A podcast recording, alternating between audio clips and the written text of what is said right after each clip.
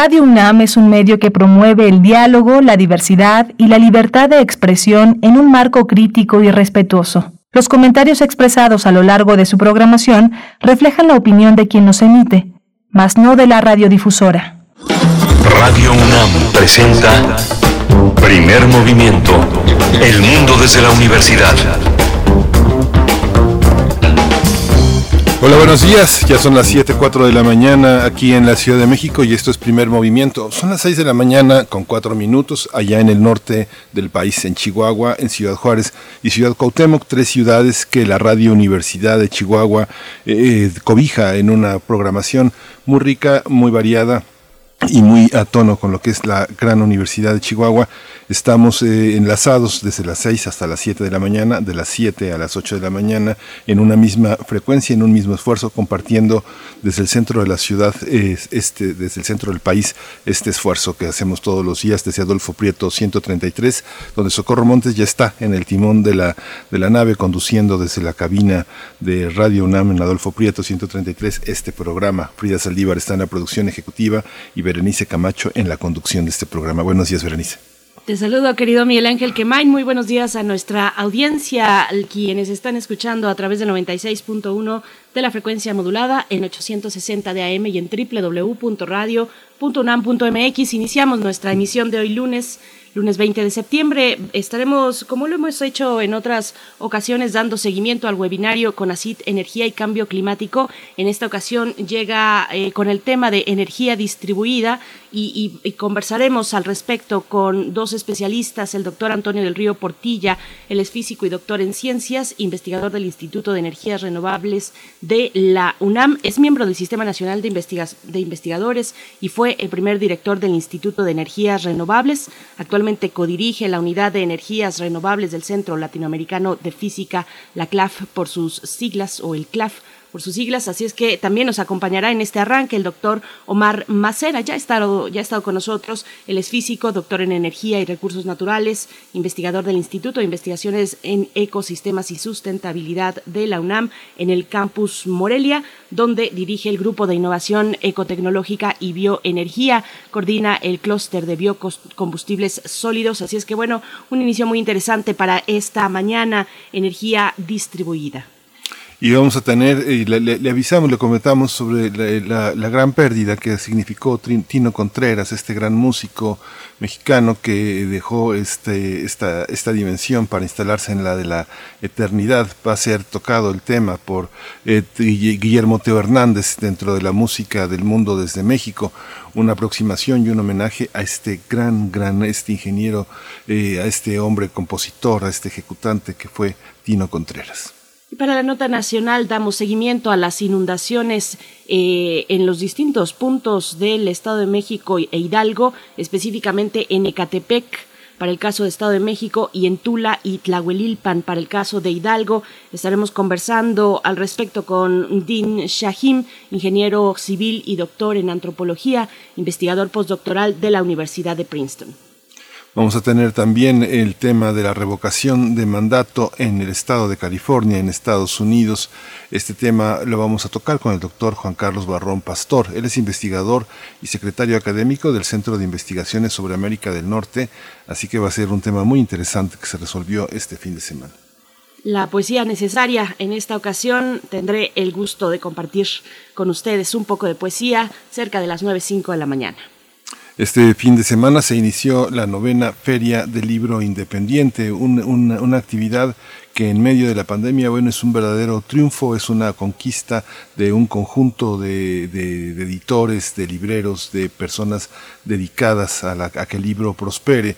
Vamos a hablar hoy con dos grandes representantes de este mundo, el poeta Luis Armenta Malpica, que además es poeta ensayista y director de Mantis Editores, participa en este, en este encuentro. Él es miembro del Comité de, de Arte de la Secretaría de Cultura de Jalisco y presidente de la Casa Cultural de las Américas. Va a ser un verdadero privilegio contar con Luis Armenta en esta mañana. Va a estar también con nosotros la artista, la, editora Nayeli Sánchez Guevara, y es bióloga por la Universidad Autónoma del Estado de, Morelos y es profesora de la Facultad de Ciencias Biológicas de, en esa universidad, pero es editora de un proyecto verdaderamente extraordinario, La Cartonera, una editorial independiente, artesanal, artística de una gran belleza.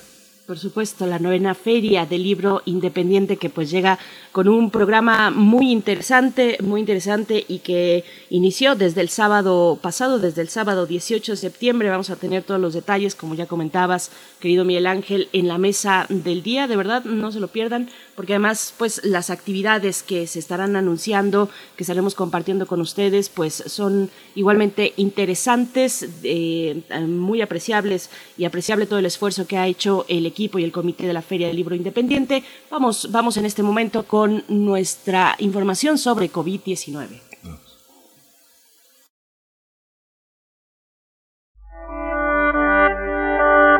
COVID-19. Ante la pandemia, sigamos informados.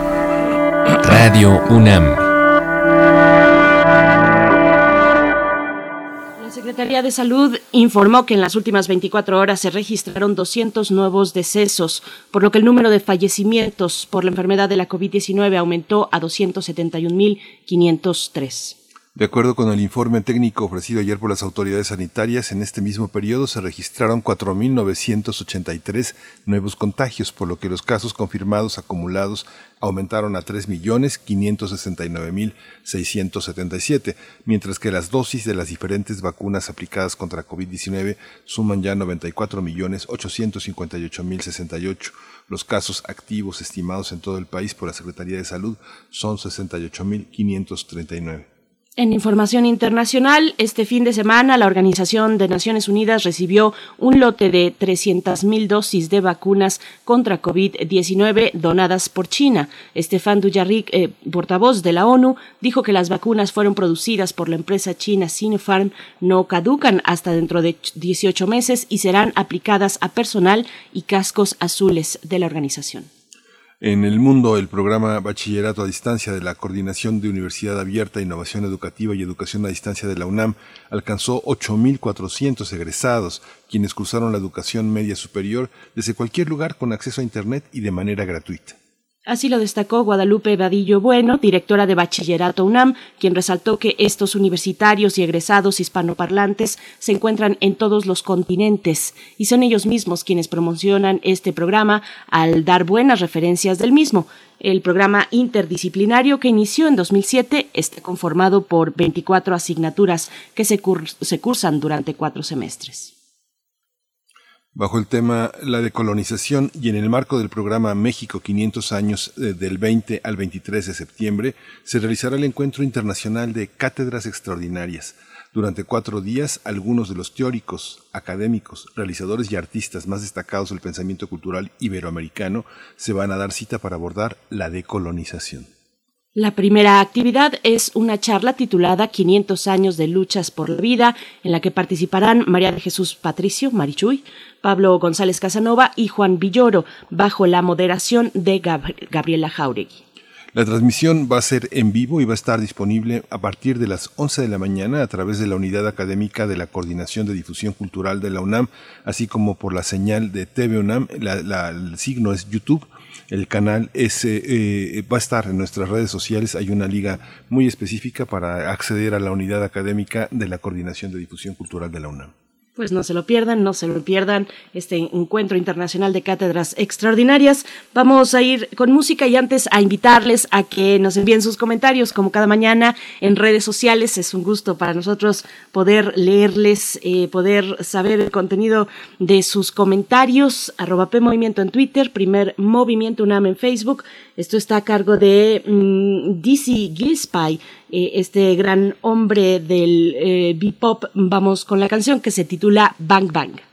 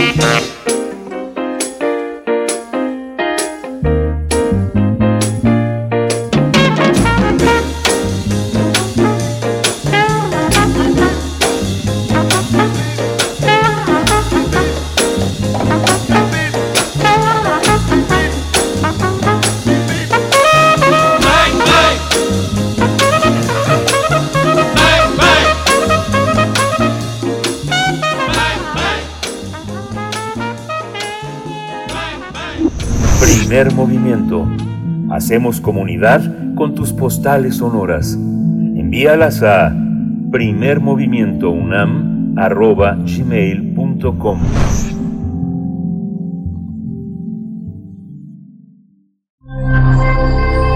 Ciencia y comunidad. A, pesar de que en la actualidad el sistema eléctrico nacional ha alcanzado más del 90% de cobertura de servicio, muchas familias todavía deben abastecerse de electricidad y calor a través de otros sistemas de generación de energía. Además, una parte importante de la electricidad se genera con energías fósiles, ocasionando contaminación ambiental y problemas de salud. Esta situación va a ser analizada en el webinario con ACIT, Energía y Cambio Climático, Energía Distribuida. En este encuentro se van a presentar y analizar perspectivas distintas sobre la generación de energía distribuida en comunidades rurales y urbanas. Además se pondrán ejemplos de otros países como México, Perú y Escocia. En esas comunidades la energía se consume en el sitio de producción y se utilizan fuentes renovables y asequibles bajo esquemas de gobernanza que promueven el acceso sostenido y democrático a la energía. En este quinto seminario que se va a llevar a cabo a partir de mañana de 12 a 14 horas van a participar especialistas muy diversos. Entre ellos están Rigoberto García Ochoa del Colegio de la Frontera Norte, la doctora Vanessa Magarbrunner del Departamento de Oceanografía y Física del Centro de Investigación Científica y de Educación Superior de Ensenada. Y esta mañana tendremos una conversación sobre precisamente este tema, sobre la generación de energía distribuida en comunidades rurales y urbanas. Con este propósito nos acompañan dos invitados. Presento por mi parte al doctor Antonio del Río Portilla. Él es físico y doctor en ciencias, investigador del Instituto de Energías Renovables de la UNAM, miembro del Sistema Nacional de Investigadores. Fue el primer director del Instituto de Energías Renovables. Actualmente codirige la Unidad de Energías Renovables del Centro Latinoamericano de Física, el CLAF. Sus, sus, contribuciones científicas van desde investigación fundamental hasta el desarrollo tecnológico de los ámbitos de la termodinámica, fotónica, sistemas complejos y fuentes renovables de energía. Y bueno, es un gusto, un placer poder conversar esta mañana, doctor Antonio del Río Portilla. Bienvenido a Radio UNAM, a Primer Movimiento. Buenos días. Muy buenos días, Berenice. Muchas gracias. Gracias. Muchas gracias, doctor. También está con nosotros el doctor Omar Macera. Él es físico, es doctor en energía y recursos naturales. Es investigador del Instituto de Investigaciones en Ecosistemas y Sustentabilidad de la UNAM en el campus Morelia, donde dirige el Grupo de Innovación Ecotecnológica y Bioenergía y coordina el clúster de biocombustibles sólidos. El, el, doctor Omar Macera recibió el Premio Nobel de la Paz como parte del panel intergubernamental de cambio climático y en 2015 el Premio Universidad Nacional en el área de innovación tecnológica. Es un gusto, un privilegio contar con su presencia nuevamente, doctor Macera. Bienvenido, buenos días. Buenos días, un gusto otra vez estar con ustedes, Berenice y Miguel Ángel. Buenos días, doctor Macera. Igualmente un gusto poder conversar esta mañana con ambos. Bueno, empiezo con usted un poco para que nos pueda dar el panorama de esta, de este webinario, de esta edición del webinario de CONACIT. Así es que le dejo eh, el uso de la voz, por favor. Sí, muchas gracias, este Berenice. Bueno, ustedes ya nos acaban de dar muy amablemente el, el eh, contexto un poquito de los de los ponentes y de la, temática en general que vamos a ver, pero sí aprovecho yo para contarles un poquito a los radioescuchas el contexto un poquito más general, ¿no? Estos webinarios los estamos organizando como parte del programa nacional estratégico de energía y cambio climático del, del CONACIT y la idea eh, es brindarnos una, una reflexión y propuestas concretas sobre este pues complejo problema que constituye la, la transición energética, ¿no? Eh, transición energética, pues a una transición que le llamamos justa, sustentable y, soberana eh, para México. Y bueno, en ese, ese, eh, este tema es fundamental, ¿no? La, la energía está relacionada, pues, con todas las actividades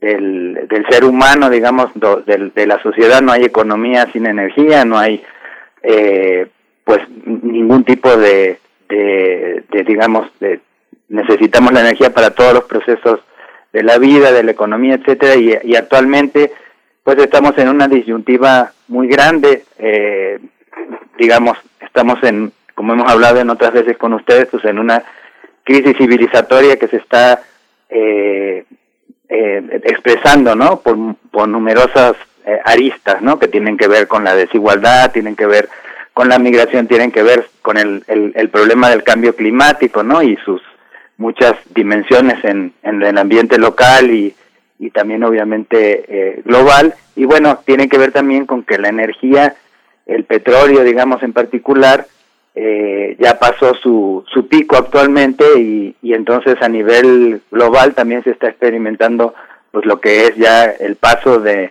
de lo que era una energía muy barata y abundante a un, a un periodo más difícil, ¿no? Donde va a haber que, que cambiar en particular a otras fuentes de, de energía, ¿no? En este caso las, las energías renovables.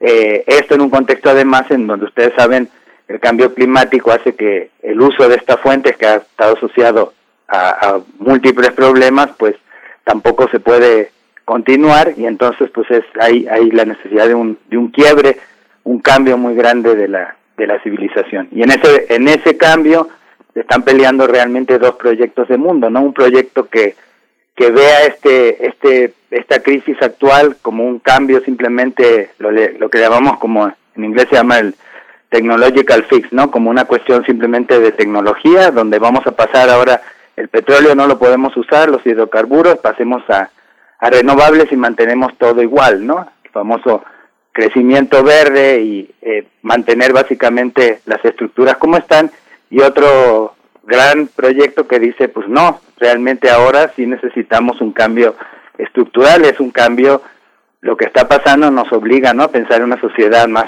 democrática más equitativa, una sociedad donde justamente la energía ya no provenga de estas fuentes centralizadas, etcétera, sino que sea realmente una parte eh, de la comunitaria, ¿no? Generada por las comunidades eh, y eh, de una manera sustentable, digamos, y en, particular renovable, ¿no?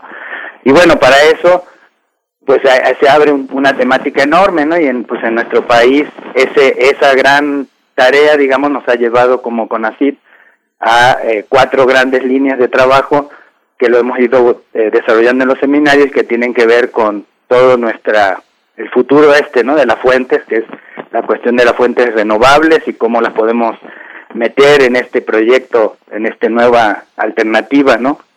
De, de sociedad y eh, desde diferentes ángulos, ¿no? La parte del transporte, eh, y su y lo que le llamamos nosotros movilidad sustentable. Luego vimos eh, la parte de industria que tiene que ver también todo de nueva reconceptualización, ¿no? De lo que tiene que ser una industria más local, eficiente, etcétera. Luego vimos la parte de el último webinario que también tuve la oportunidad de estar con ustedes en el programa que vimos toda la parte rural de acceso a la energía y eh, en esta que es un complemento no de la del anterior, que es eh, hablar de energía distribuida, ¿no? Y es un gran, es, yo creo que es uno de los grandes elementos de esta transición justa y, soberana y sustentable que decíamos, que tiene que ver ahora con el principio de la democratización de la energía, ¿no? Tradicionalmente la energía ha estado en estos modelos que hablábamos estado eh, o, o, es parte de grandes intereses privados, ¿no? Y en este periodo neoliberal ha sido darle a las grandes compañías esta posibilidad de generar la, la energía, compañías privadas, o se ve muchas veces como un rol estrictamente del Estado. ¿no? En, en, esa disyuntiva, no, eh, nosotros lo que vamos a estar eh, discutiendo en este seminario es cómo la energía puede ahora abrirse a, eh, a ser producida, generada por las propias, por, por la sociedad civil en particular. Nos interesa mucho cómo puede ser eh, su rol para empoderar a las, a las comunidades, ¿no? Comunidades rurales, pero también urbanas y en particular un, una, posibilidad de mejorar la calidad de vida y de tener un, una posibilidad también de generar pues eh, economía local, empleo local en todas estas este, comunidades marginadas sobre todo, pero en general eh, grupos locales que puedan entonces también tener esta oportunidad de desarrollo a través de eh, la generación de energía renovable. Gracias, doctor Macera. Bueno, nos dice una transición justa y soberana en medio, además de esta, de esta disputa por dos proyectos de mundo. Doctor Antonio del Río Portilla, le pregunto en ese contexto cómo se entiende la energía distribuida. Mira, Berenice, la, la energía distribuida es aquella que se produce fundamentalmente en el lugar donde se requiere, donde se consume. O sea, no es, es una visión muy diferente de lo que estamos acostumbrados. Hoy en día estamos acostumbrados a tener centrales, sean termoeléctricas, sean eh, nucleares, sean hidroeléctricas, muy grandes para abastecer a muchísimas personas, a ciudades que pueden estar muy lejanas. Por ejemplo, la eólica también puede ser algo centralizado.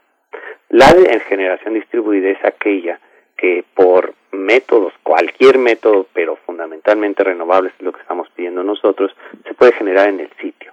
Entonces, si tú estás viviendo en, una casa, en un departamento, en algún lugar, puedes generar la energía que consumes utilizando, eh, por ejemplo, paneles fotovoltaicos, puedes utilizarlo de un, aerogenerador pequeño o puedes tener biocombustibles para también eh, generar la energía de térmica que se requiere.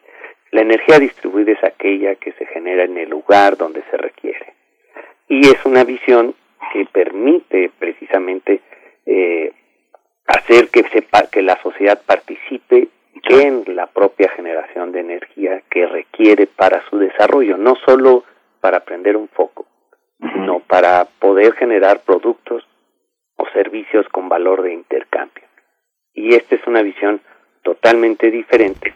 Sin embargo, se requiere una articulación para ver quién decide qué tipo de energía y qué forma de utilización de la energía se va a hacer.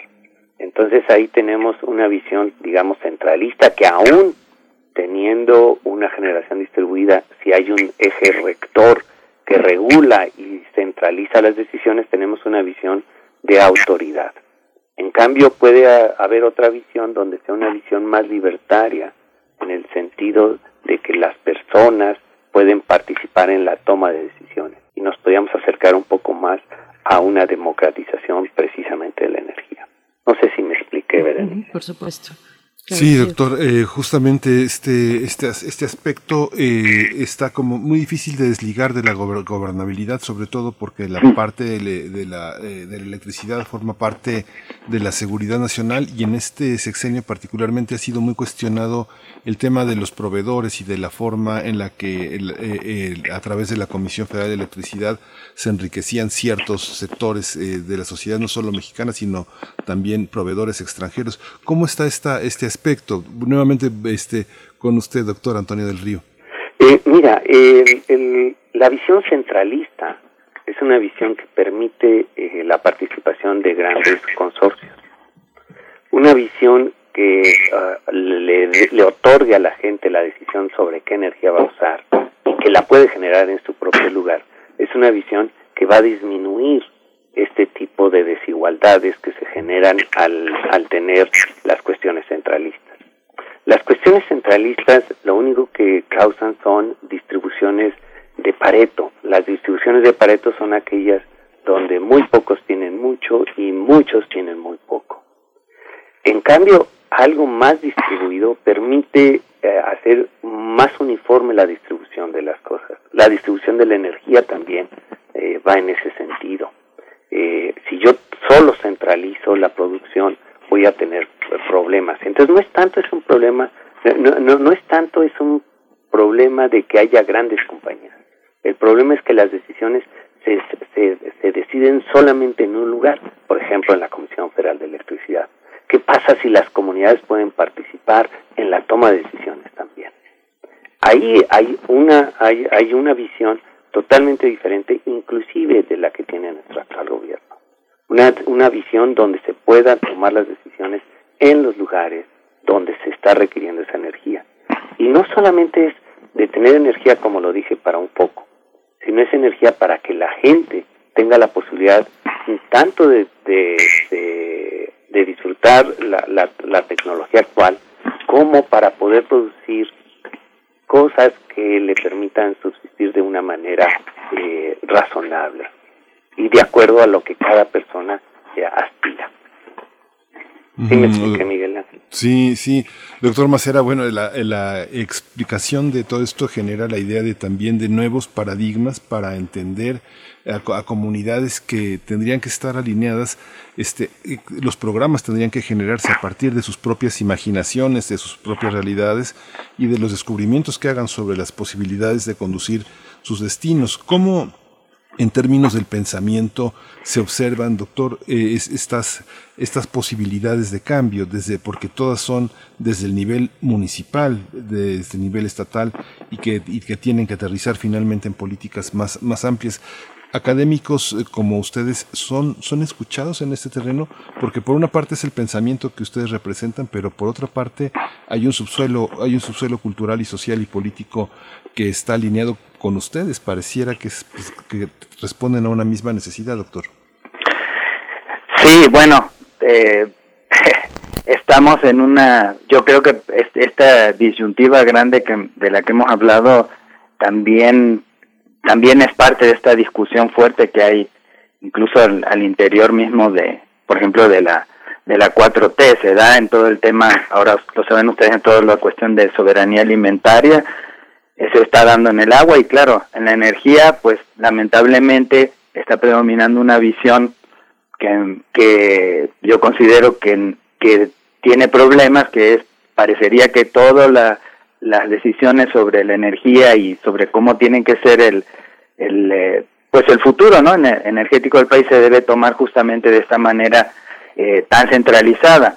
Nosotros lo que decimos desde el desde el, el, el pronaces digamos es que obviamente que tiene que haber un control del, del, del estado digamos un control en un sentido como comentaba el doctor Antonio del Río de coordinación no no no no se puede dejar como pasaba antes a las y mucho menos no al, a las grandes compañías privadas eh, la generación y, y, el bueno y el beneficio además de todo este el negocio que es la, la energía pero tampoco puede ser que el estado quiera controlar o sea quiera eh, producir digamos para controlar no se necesita este producir y ser el único que produce la energía a nivel de, del país. ¿no? Este modelo, justamente los renovables han permitido que uno pueda coordinar, ¿no? que haya una cierta, obviamente, un, una evolución, una planeación del sistema eh, en, energético y eléctrico a nivel del país, pero que se pueda hacer, ¿no? Un poco, ahora sí volviendo, ¿no? Ahora que me hablas de, los imaginarios, al imaginario este de, por ejemplo, de Elinor Ostrom, ¿no? De lo, de, de esta eh, cuestión de, de, de centros, ¿no? Policéntricos, ¿no? Donde ya no es uno o dos lugares donde se toman las decisiones, sino que somos el, el es, el conjunto, ¿no? De la de la sociedad el que los puede tomar, ¿no? Nosotros hablábamos siempre, ¿se acuerdan de esta cuestión de que en vez de tener cuatro o cinco megasueños, ¿no? Mega imaginarios del, de la sociedad, tenemos estas 96.500 comunidades que tienen ahora muy problemas muy fuertes de marginación y por qué no cada una puede tener su, su imaginario, ¿no? Su sueño y, y, poderlo llevar a cabo, que son muy diferentes de, de, lo que a lo mejor uno piensa a nivel del, del centro del país, ¿no? Entonces, estos proyectos nos dan, esta cuestión de la energía distribuida nos da esa, esa posibilidad. Pero claramente, ¿no? No es un proceso solamente de juntarse y, y ponerse de acuerdo eh, con las comunidades, sino que hay una cuestión, obviamente, atrás de poder, de, de, toma de decisiones ahí. Estas comunidades, a los que tengan oportunidad, les recomiendo mucho un documental que se llama La energía de los pueblos, donde justamente nos pone de, de, en, de una manera muy llana el por qué es importante, ¿no? Para las comunidades decidir sobre, sobre su destino, digamos, energético, ¿no? Cómo esto puede ayudar a mejorar sus condiciones, no el foquito solamente, sino la, la producción, ¿no? La, el darle valor agregado a sus productos, etcétera, pero el documental empieza no por unas personas sentándose en una mesa para decidir, sino empieza con una represión, una marcha donde la, las comunidades están siendo reprimidas, ¿no? Porque esa es la realidad rural, hay una cuestión de los proyectos más de tipo extractivista, un, una, una cuestión que lo vimos la otra vez, ¿no? Lo discutimos con ustedes, de marginación, de violencia, y es desde ahí donde muchos de ellos se están poniendo de frente y diciendo no, basta, ¿no? Queremos otro proyecto de país, queremos otro proyecto de comunidad, queremos otro proyecto de progreso, ¿no? Pensar en el buen vivir, no ya en esta cuestión del, capitalismo y consumismo desaforado, etcétera, ¿no? Y yo creo que este, este, pues por lo menos ese es nuestro, ahora sí pensando en nuestro sueño también, es que estas comunidades, que la energía sea un apoyo para esta, esta nueva forma, ¿no? De ver el mundo. Doctor Omar Macera, me, sigo eh, con usted eh, con ese con ese mismo tema eh, para preguntarle qué han recuperado a lo largo de este de un esfuerzo como este, de un webinario como, como este, respecto a las herramientas con las que cuentan las comunidades para ejercer, pues cada vez de manera más efectiva esa soberanía en términos energéticos, cómo se da en el terreno esa disputa con la con, la industria privada. Tenemos muchos ejemplos, por supuesto, pero yo creo que no es reiterativo continuar visibilizando ese tipo de luchas, doctor eh, Macera. Sí, la verdad que es, es eh, lamentablemente yo por eso los, este, realmente, como he dicho siempre, soy un fan de, su programa porque eh, ayudan muchísimo a visibilizar justamente, ¿no? Esta, estas otras formas que se están dando para para también, ¿no? Como decía Freire, pronunciar el, el, el mundo de otra de otra manera y sí, estos movimientos, por ejemplo, en este, en, en nuestro seminario por lo menos van a haber dos experiencias muy interesantes de, de Perú. Ahí están haciendo un movimiento muy, muy interesante que, que viene eh, de, de toda esta, eh, esta filosofía que se llama investigación, acción participativa, ¿no? Que por cierto, a nivel de ahora sí, de nosotros como académicos, nos lleva a este famoso, ¿no? Esta discusión que le hemos vivido tanto ahorita, que es la cuestión del diálogo de saberes, ¿no? Y que yo siento que por ahí en muchos colegas nuestros todavía Augusto Comte está demasiado reinando todavía en este pensamiento positivista como si la ciencia no estuviera en un debería, debiera seguir en una torre de marfil y en cambio en este caso es entender que debemos trabajar ya con la sociedad no con la sociedad quiere decir aprender de de otros conocimientos, de otras formas que son también válidas, ¿no? Y, y bueno, y estos proyectos son los que em, por lo menos dos se van a discutir justamente en el, en el webinario y de los que existen muchos también en, en este, bueno, varias experiencias interesantes también a nivel de, de México, ¿no? Eh, son comunidades, son grupos que se han, bueno, ustedes saben, ahí desde en, en, México que se han organizado, por ejemplo, con los proyectos en contra de la de la parte de los grandes proyectos eólicos, ¿no? Eh, en, en Perú y eso tuvieron que ver también con las con la parte de las compañías mineras que son han sido terribles también en, en, esa zona y bueno se articulan a través de eh, organizaciones populares, organizaciones de base, organizaciones campesinas que se ponen de acuerdo con las universidades, con otros actores locales y eh, pues llevan adelante esta, este proceso ¿no? de planeación desde, desde sus propias necesidades. ¿no? Y entonces, bueno, se van estableciendo diferentes opciones ¿no? de, de energía eh, que pueden ir, como decía Antonio, por ejemplo, los paneles fotovoltaicos, pero también tienen las mini hidroeléctricas, tienen biodigestores, tienen las mismas que hablábamos, estufas ecológicas, tienen hornos y, pequeñas industrias que luego organizan para producir artesanía eh, y algún otro tipo de, de, productos, ¿no? Entonces, un poco por ahí va la, la cosa del, en este caso del seminario. Por supuesto, doctor Del Río. Bueno, y es que para pensar en soberanía energética eh, eh, es necesario pensar en soberanía tecnológica. Cuéntenos un poco de, qué tan accesible es la tecnología para generar energía en el lugar donde, donde se requiere, cómo, cómo se entiende la tecnología en esos términos, accesible, asequible, con las comunidades que la requieren en el lugar. Eh, mira, si tú me hubieras preguntado esto, Berenice, hace 30 años, yo te decía, es extremadamente difícil y no está disponible la tecnología. Eh, en cambio, hoy en día sí tenemos tecnología para hacerlo. Eh, y, también a, digamos, a un precio eh, razonable, comparable con la energía que utilizamos que proviene de los combustibles fósiles y muchas veces más barata. El problema es que esta tecnología no se conoce en muchos entornos y tenemos que hacer que se conozca. Eh, tenemos que llevar a que se conozca para que las comunidades puedan decidir de cuál de las diferentes opciones tecnológicas que hay es la que más eh, responde a sus necesidades, a sus requerimientos y a sus capacidades, tanto de las personas como del entorno eh, eh, físico, ambiental. Estas tecnologías son disponibles, están disponibles, eh, cuestan razonablemente menos que los combustibles fósiles y por supuesto que no emiten gases de efecto invernadero en el sitio. O en dado caso, si tenemos algunas tecnologías donde se pueda controlar la emisión, también pudiera ser controlada en el sitio. Entonces, hoy tenemos disponibilidad de energía, ya Omar me mencionaba, la mini hidráulica es una, la generación de biocombustibles, como ejemplo el biogás o algunos otros combustibles de eh, generados o eh, construidos con desechos biológicos, esto es muy importante, con desechos, con algo que considerábamos eh, residuos, los podemos transformar en energía, o los mismos aerogeneradores eólicos pequeños que respondan a las necesidades de la, de la, de la población, los paneles fotovoltaicos, los calentadores solares, o sea, tenemos una diversidad.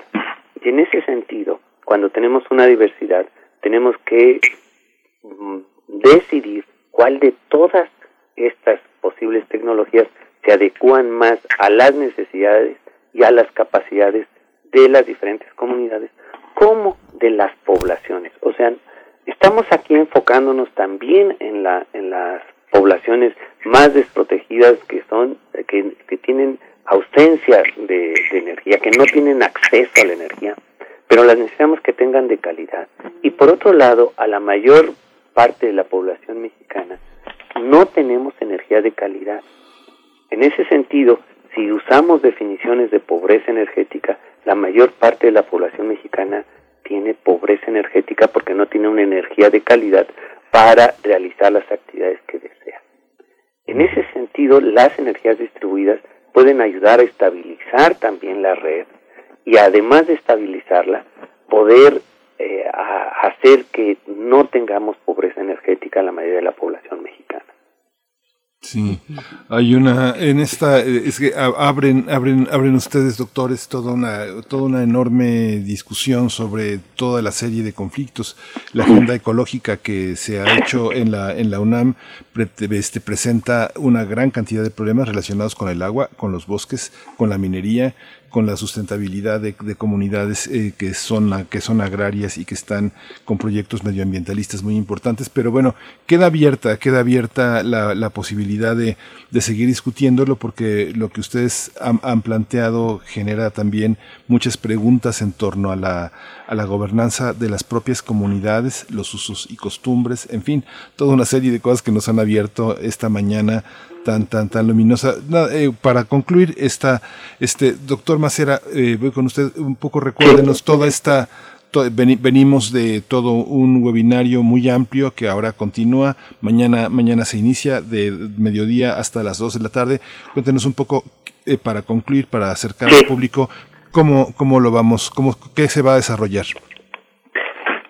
bueno, realmente los, los invitamos, los invitamos eh, eh, a que nos acompañen porque es una oportunidad de, soñar todos, de, pensar, de aprovechar eh, las experiencias de cuatro, cuatro eh, este, ponentes que nos van a, contar estos otros futuros posibles, ¿no? Para decir ahí, como hace el, el, el, programa que tiene con ustedes, la intervención de Alberto Betancourt, ¿no?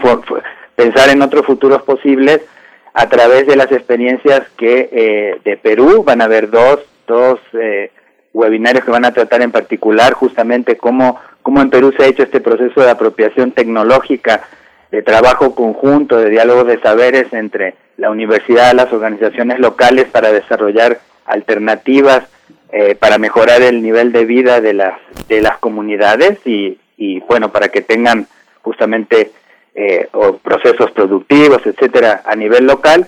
Eh, va a haber una experiencia, el doctor Rigoberto Ochoa, que es uno de los especialistas en México de, sobre pobreza energética, que nos va a hablar eh, de una experiencia en Baja California, también muy interesante sobre el, el pues la, construcción ¿no? de un futuro diferente de energía basado en la energía distribuida, y luego este, este otro investigador eh, que nos va a hablar sobre eh, el, eh, ya la experiencia más bien de, de Europa, de las comunidades en, en, Escocia y de lo que implica ya un poquito más para las redes, para la, el diseño ¿no? del, del sistema eléctrico, esta cuestión de la, de la energía distribuida. Entonces sí, la verdad va a ser algo muy bonito.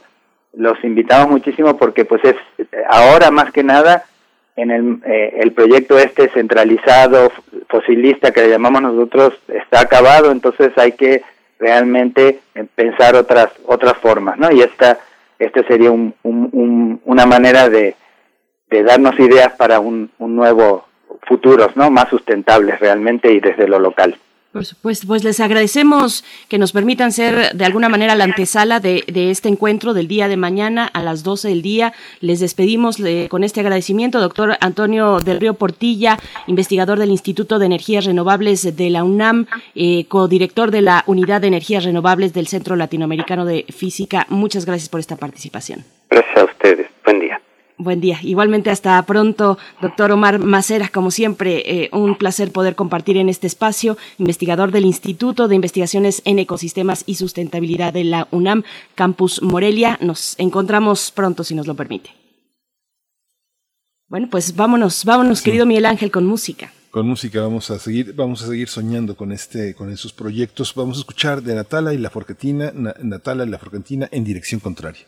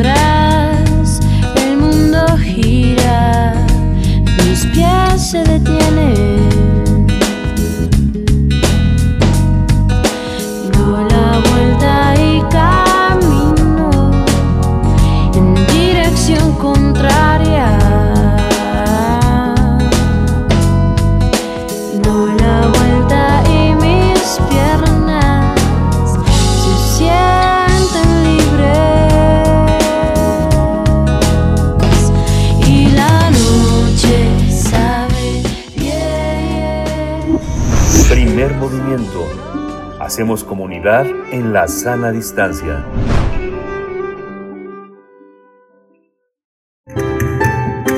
La música del mundo desde México.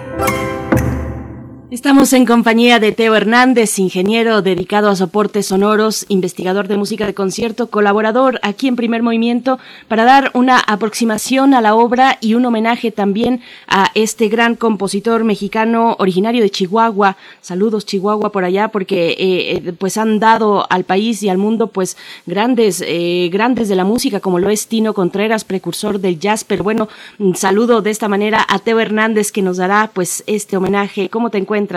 Buenos días. Buenos días, Berenice. Buenos días a todo el equipo de Primer Movimiento. Pues eh, hablando de un personaje que es importantísimo en la cultura mexicana. Eh, como bien saben ustedes, yo no soy especialista en, en, jazz, me dedico más a la música de concierto. Sin embargo, me parece importantísimo, digamos, fundamental hablar de Tino Contreras, ¿no? Tino Contreras eh, nació, como, como bien dijiste, en Chihuahua el 3 de abril de 1924 y acaba de fallecer recientemente, el 9 de septiembre, en la Ciudad de México, eh, a los a los 97 años de edad, ¿no? Es, es un personaje de una longevidad enorme, de una producción y de una vitalidad eh, fantástica, ¿no? Tan es así que podemos ver que él estuvo activo desde 1940 hasta el último día de su, de su, de su vida.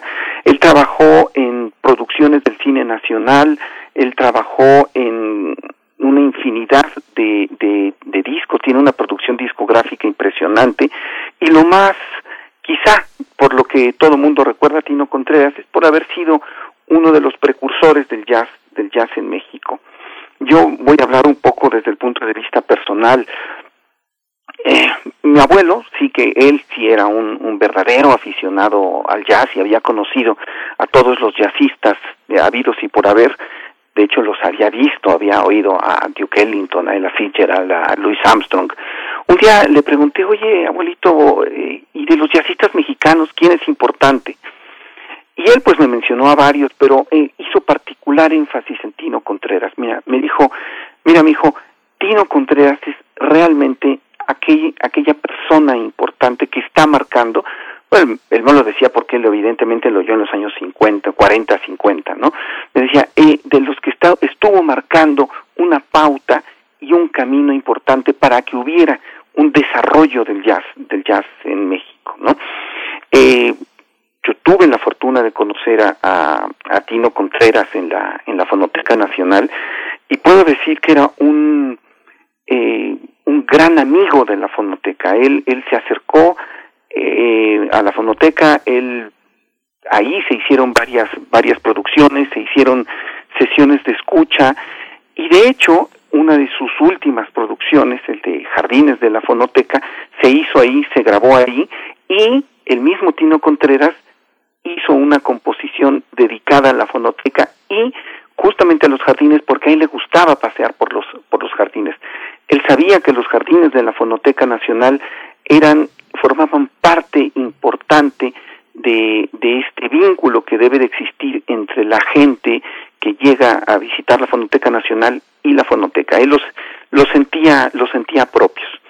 Y mientras estábamos ahí haciendo algunas restauraciones de, de de un ballet que él había hecho en 1964, eh, era un material inédito, pues tuve la oportunidad de platicar con él y me contaba, era un enorme conversador. Él había conocido a todo el mundo, había estado con Frank Sinatra, había estado con, repito, con Duke Ellington también, con este, con todos los grandes del jazz mundial y los personajes, este, también obviamente del jazz, del jazz mexicano. Era una persona que aceptaba todo tipo de influencias. Nos, nos contaba también que él había viajado por Turquía y cuando había regresado había, había implementado algunos, algunos modos que había escuchado allá. Incluso él eh, en este en este ballet de 1964 que, que, que restauramos allí en la Fonoteca Nacional, dice que está influenciado por la música hindú. Se llama el ritual de la cobra y en, y en esta y en esta en estos fragmentos que escuchamos, eh, restaurándolo, repito, aquella eh, cuando Tino Contreras nos visitaba, se nota también que no nada más estaba de, por supuesto, influenciado por el por el jazz norteamericano, sino tenía otro tipo de influencias y había creado un camino propio. Era una persona mística, era una persona, era una persona creyente, y este, y además tenía algo con esta enorme experiencia de haber vivido tantos años en los escenarios, sabía contactarse con el público. Esto es algo, esto es algo que tienen los grandes artistas que saben medir a su público justamente a la hora de estar actuando y entonces si encuentran un público aburrido, pues él, ellos lo, lo saben motivarlo. Y bueno, la pieza que vamos a escuchar a continuación es eh, justamente Jardines de la Fonoteca, una pieza dedicada a la Fonoteca Nacional, grabada en Fonoteca Nacional y, producida. Es, es una pieza con todo el virtuosismo que, que, que tiene Tino Contreras, con una gran introducción, con una gran introducción de, de batería.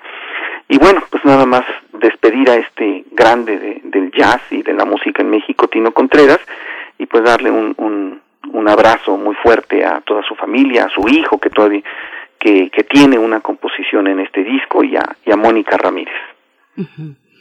Pues querido Teo, vamos, vamos a escuchar, te agradecemos, te despedimos en este momento, nos encontramos contigo en, en ocho días y bueno, gracias por este homenaje pues a una trayectoria fundamental en nuestro país, un precursor del jazz en México, Tino Contreras, y este encuentro en los jardines de la fonoteca, así se llama esta obra, es el título. Muchas gracias Teo, nos encontramos próximamente. Hasta luego, muchas gracias. Vamos, vamos a escuchar y de una vez, querido Miguel Ángel, nos vamos despidiendo de la Radio Universidad de Chihuahua. Les dejamos con, con esta, eh, con, con, esta posibilidad de escuchar a un grande de ese estado, Tino Contreras. Nos vamos a despedir ya, Miguel Ángel. Sí, nos despedimos de la Radio Universidad de Chihuahua, de la ciudad de Cuauhtémoc, Ciudad Juárez y la ciudad de Chihuahua con esta, con esos jardines de la fonoteca en la, en la ejecución de Tino Contreras. Vamos.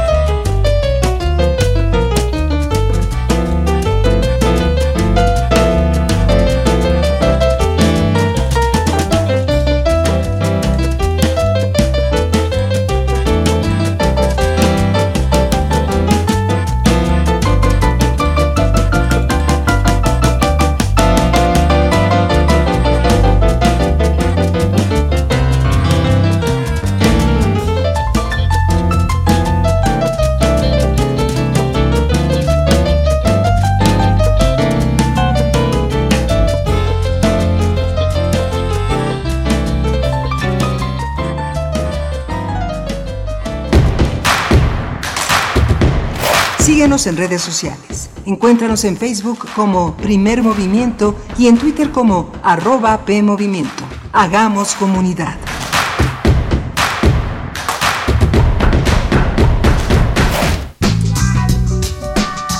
La psicología analiza al ser humano, sus escenarios y comprende su realidad.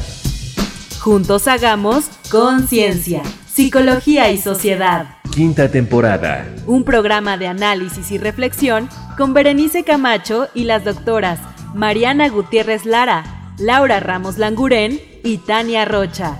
Todos los lunes a las 18 horas por el 96.1 de FM. Y sigue la conversación en radiopodcast.unam.mx. Radio UNAM, Experiencia Sonora. Norteños, chilangas, sureños, costeñas, yaquis, mayas, mazaguas, campesinos, rockeros, millennials, centennials, abuelas, tías, primos. Con tanta diversidad es imposible pensar igual, pero hay muchas cosas que nos unen. Nos une la libertad de tomar decisiones. Nos une la convicción de que la democracia es la única ruta que tiene un país libre. Nos une el INE. Mi INE nos une.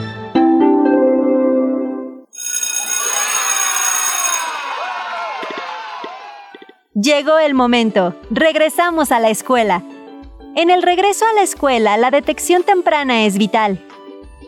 Ante la presencia de síntomas de enfermedad respiratoria, debemos acudir al centro de salud más cercano. Juntas y juntos cuidemos la salud de la comunidad escolar. Porque es un lugar seguro, regresamos a la escuela. Gobierno de México.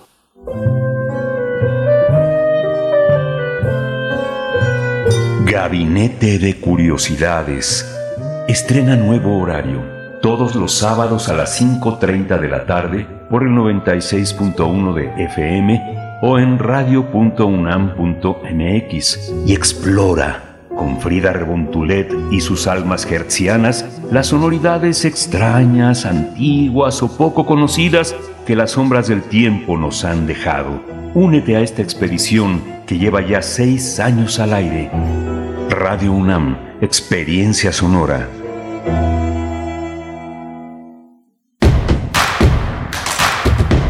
Queremos escucharte. Llámanos al 55 36 43 39 y al 55 36 89 89.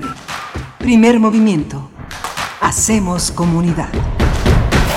Ya estamos de vuelta en este lunes 20 de septiembre de 2021, cuando son las 8 con 3 minutos de la mañana. Les damos la bienvenida a nuestra segunda hora de transmisión, una transmisión que se lleva a cabo totalmente en vivo a través del 96.1 de la frecuencia modulada en www.radio.unam.mx y en el 860 de AM y por esta hora también de 8 a 9 de la mañana, pues con el placer de encontrarnos con la radio Nicolaita en el 104.3 de llegar así hasta Morelia.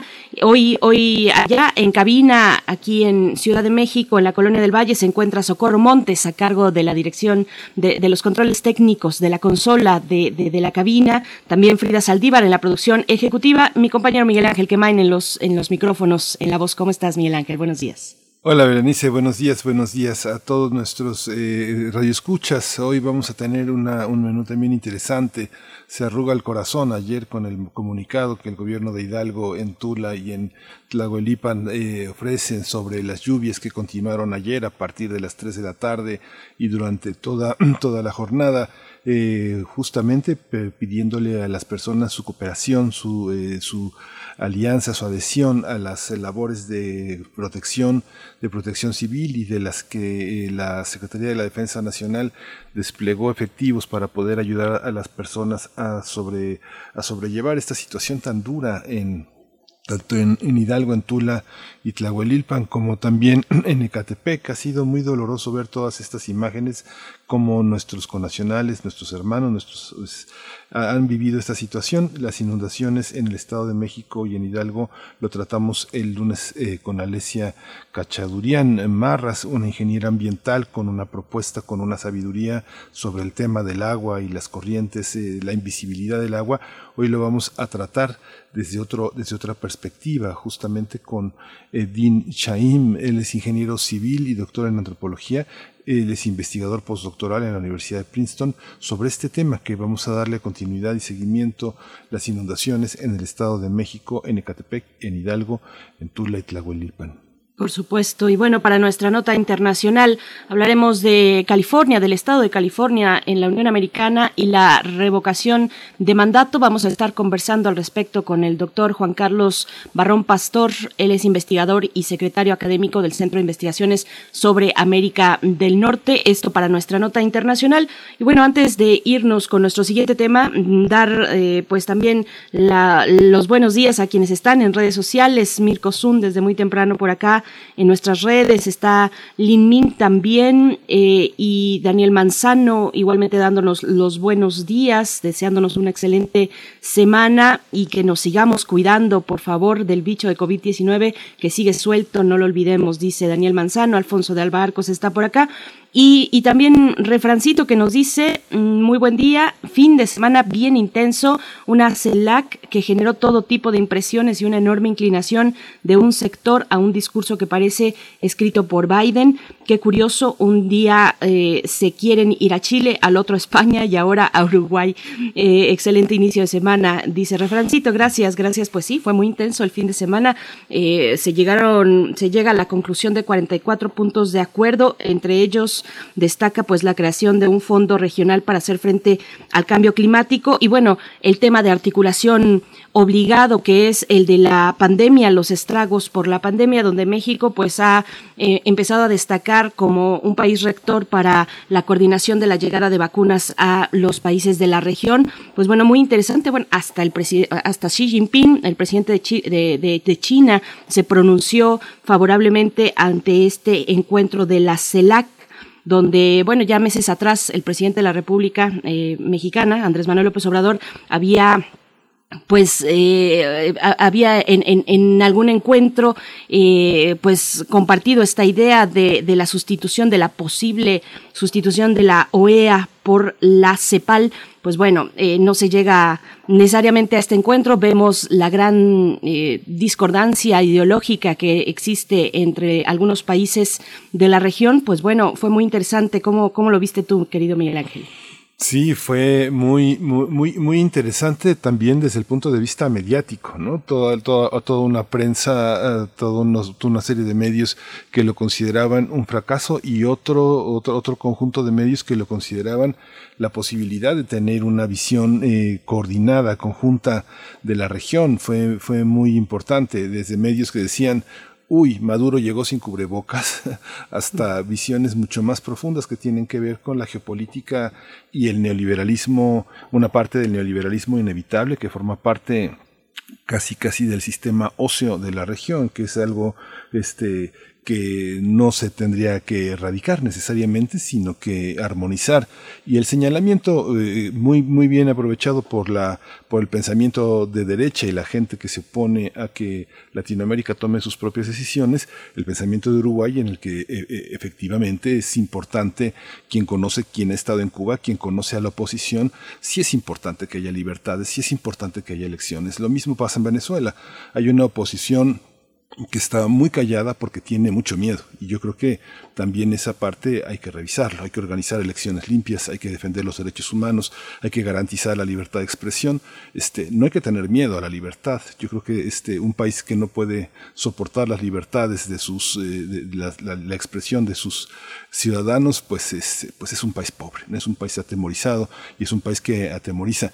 Mañana justamente Berenice inicia un recorrido importante de las orquestas juveniles e infantiles de Venezuela como parte de esta, de esta visita que hizo Venezuela, de este de este franco eh, apertura de relaciones con este país. Eh, eh, llegan los niños en los coros que han sido un elemento de igualdad muy importante y que México ha sido uno de los grandes espejos de Latinoamérica y del mundo para incorporar la música como una manera de expresión de los pueblos y de las culturas originarias. Hemos visto a los niños mijes y muchos otros niños chapanecos, oaxaqueños, yucatecos en este gran programa que empezó en 1975 en Venezuela y que ahora ah, con todo se reanudó hace dos años de una manera pues muy importante y muy benéfica para esa sociedad.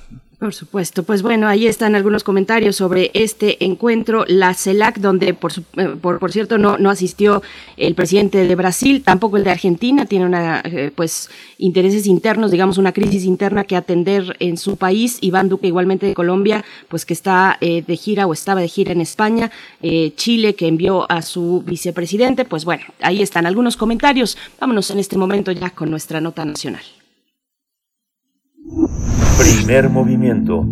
Hacemos comunidad con tus postales sonoras. Envíalas a primermovimientounam.gmail.com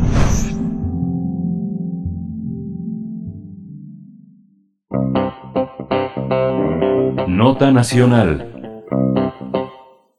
en Ecatepec, en el Estado de México, la Secretaría de Bienestar inició un censo de, en 32 colonias del municipio para identificar, en coordinación con los gobiernos estatal y municipal, los daños que causaron las inundaciones de hace dos semanas. En Tula, en el estado de Hidalgo, este sábado se volvió a desbordar el río que, cruza la ciudad, lo que causó inundaciones en diversos sectores de nueve colonias que ya habían resultado afectadas con la inundación del pasado 6 de septiembre. Las autoridades de protección civil hicieron un llamado a los habitantes de todas las zonas afectadas recientemente para permanecer atentos ante el posible incremento en el nivel de los ríos. El desbordamiento del río Tula el pasado 6 de septiembre provocó muchos daños a viviendas y comercios, así como el deceso de 14 personas en el Hospital General de la zona número 5 del Instituto Mexicano del Seguro Social. Por ello, los, las personas damnificadas de las inundaciones en Tula Hidalgo exigen la reparación de los daños que causó el desbordamiento del río, pues aseguran que hubo omisiones de funcionarios municipales para alertar a tiempo de las inundaciones. En tanto, se estima que las pérdidas ascienden a 6 mil millones de pesos y 3 mil casas dañadas. En Tlahuelilpan resultaron afectados 2.400 personas en el municipio con un total de 950 viviendas que sufrieron algún tipo de daño por el paso del agua. Pues vamos a conversar esta mañana sobre las inundaciones registradas en el Estado de México y Estado de Hidalgo, sus posibles causas. Para este propósito nos acompaña ya en la línea Din, eh, Din Shahim. Él es ingeniero civil y doctor en antropología, investigador postdoctoral de la Universidad de Princeton. Le damos la bienvenida, Din Shahim. Gracias por estar esta mañana con nosotros en Primer Movimiento. Buenos días. Muchísimas buenos días y muchísimas gracias por la invitación. Muchas gracias, ingeniero, doctor eh, Din Shahim. ¿Cómo empezar a, abordar el, tema? Ah, el lunes pasado tratamos la idea de la invisibilidad del agua, los cauces, un imaginario que algunos investigadores han tomado en cuenta para explicarse, para explicarse cómo, cómo han procedido las inundaciones. ¿Cómo lo observa usted? Sí, bueno, la invisibilidad, yo creo que justamente este tema de la invisibilidad es lo que ha dejado que se perpetúe este sistema discriminatorio en el, en el que se hunde siempre la periferia o, o si no la periferia del propio Valle de México, la periferia del Megalópolis, que es, eh, que es donde se encuentra Tula, Hidalgo. Ah, entonces, lo que pasa es que mucha gente no entiende que este, estos dos valles están interconectados hidráulicamente. Es un solo sistema hidráulico. Es decir, todo el agua del Valle de México va al, al Valle de México y no se podría inundar de la forma en que vemos que se inunda si no fuera por todo ese agua que desaloja el Valle de México. Y ese desalojo del agua es una decisión política que sí, si bien lleva muchos años, sigue siendo una decisión que se toma cada vez que, se empieza a llover en el Valle de México, hay decisiones políticos, técnicos, en, en, dejar que fluya ese agua al, Valle de México. No es necesario que, se, tiene que fluir, eh, más bien es una decisión sobre dónde inundar. Y, y cuando, cuando piensan en, en, qué son sus prioridades políticos, lo que pasa es que el, gobierno decide proteger a la Ciudad de México, decide proteger a, a los zonas más más plusvalía y sacrificar la periferia. Eso es lo que yo he investigado, es lo que se se ve muchas veces cuando hay lluvias fuertes. Doctor Chaim, eh, ¿cómo, ¿cómo se explica eh, estas inundaciones de manera, digamos, a nivel técnico? ¿Cuál es la ruta de las lluvias que se dan en el Valle de México? ¿Y, qué papel juegan también las aguas residuales para desembocar pues, en estas tragedias terribles que, estamos viendo en el estado de, de, Hidalgo, en Tula? Claro, muy bien. Cuando, cuando hay lluvias en el Valle de México, el agua que va a las coladeras y también el agua que, que va desde de, su baño, de los baños, de los inodoros, de, de las casas, todos se juntan en el mismo, los colectores, que son tubos más o menos grandes que van por todas las calles. Y luego esos desembocan en el drenaje profundo o bien están bombeados a algunos cauces. Y los, el drenaje profundo y, eh, son túneles enormes que atraviesan la ciudad como si fuera más o menos un metro, pero para, para aguas residuales y aguas de lluvia y, y, esa red del drenaje también y los cauces todos se conjuntan y, se convierten ah, en, en, el norte de la ciudad principalmente y se van por cinco conductos al Valle Mezquital. Y esos entre esos se destaca el túnel emisor central que es que, que, es más o menos viejo del 1975 y el nuevo túnel emisor oriente que se inauguró el propio presidente actual pero se empezó con Peña Nieto y esos, esos, eh, todo ese agua entonces va a, dos ríos que luego se conectan y van al río Tula. Entonces, y eso es lo que, eh, ese río Tula pasa, pasa por supuesto por Tula mismo y también va, hasta Ixmiquilpan, que también se inundó el mismo día, el 6 de septiembre. Hay una, hay una posibilidad de, de, repensar los temas pensando en esta en esta eh, necesaria colaboración que se ha hecho en materia ambiental, en materia de la, este, el, diagnóstico del aire diariamente por la Comisión Metropolitana, que haya una Comisión Metropolitana del Agua, es una, es una de las salidas administrativas. Administrativamente sí hay una, justamente hay un comité técnico que entre Conagua, Conagua, el sistema de aguas de la Ciudad de México, y el Comisión de Aguas del Estado de México que, eh, que trabajan en conjunto para manejar el drenaje. Tienen un protocolo de, del manejo, pero ese protocolo tanto uh, está diseñado al final de cuentas y para proteger las zonas que más uh, políticamente tienen más peso, que es, la Ciudad de México por encima de todos.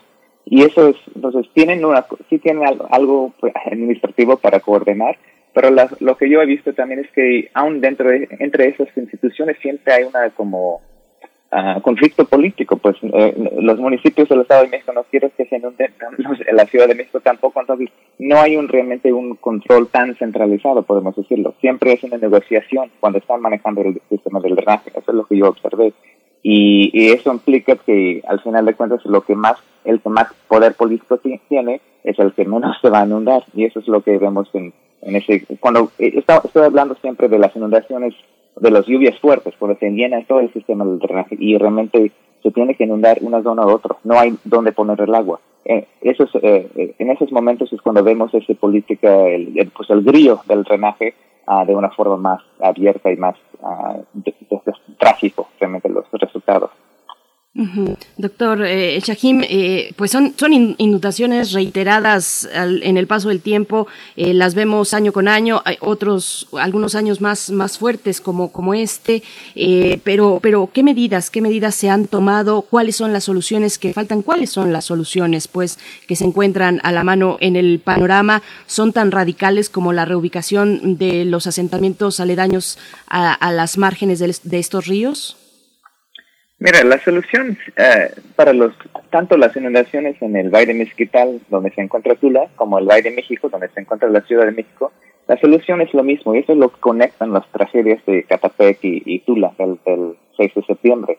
Es, es, una eh, idea realmente antigua de los propios ingenieros hidrólogos mexicanos, que es retener el agua en el Valle de México. Desde los mil, eh, desde los años 50 del siglo pasado han, han estado insistiendo en esto. De hecho, no querían, eh, muchos ingenieros no querían que se construyera el mismo drenaje profundo, el túnel emisor central.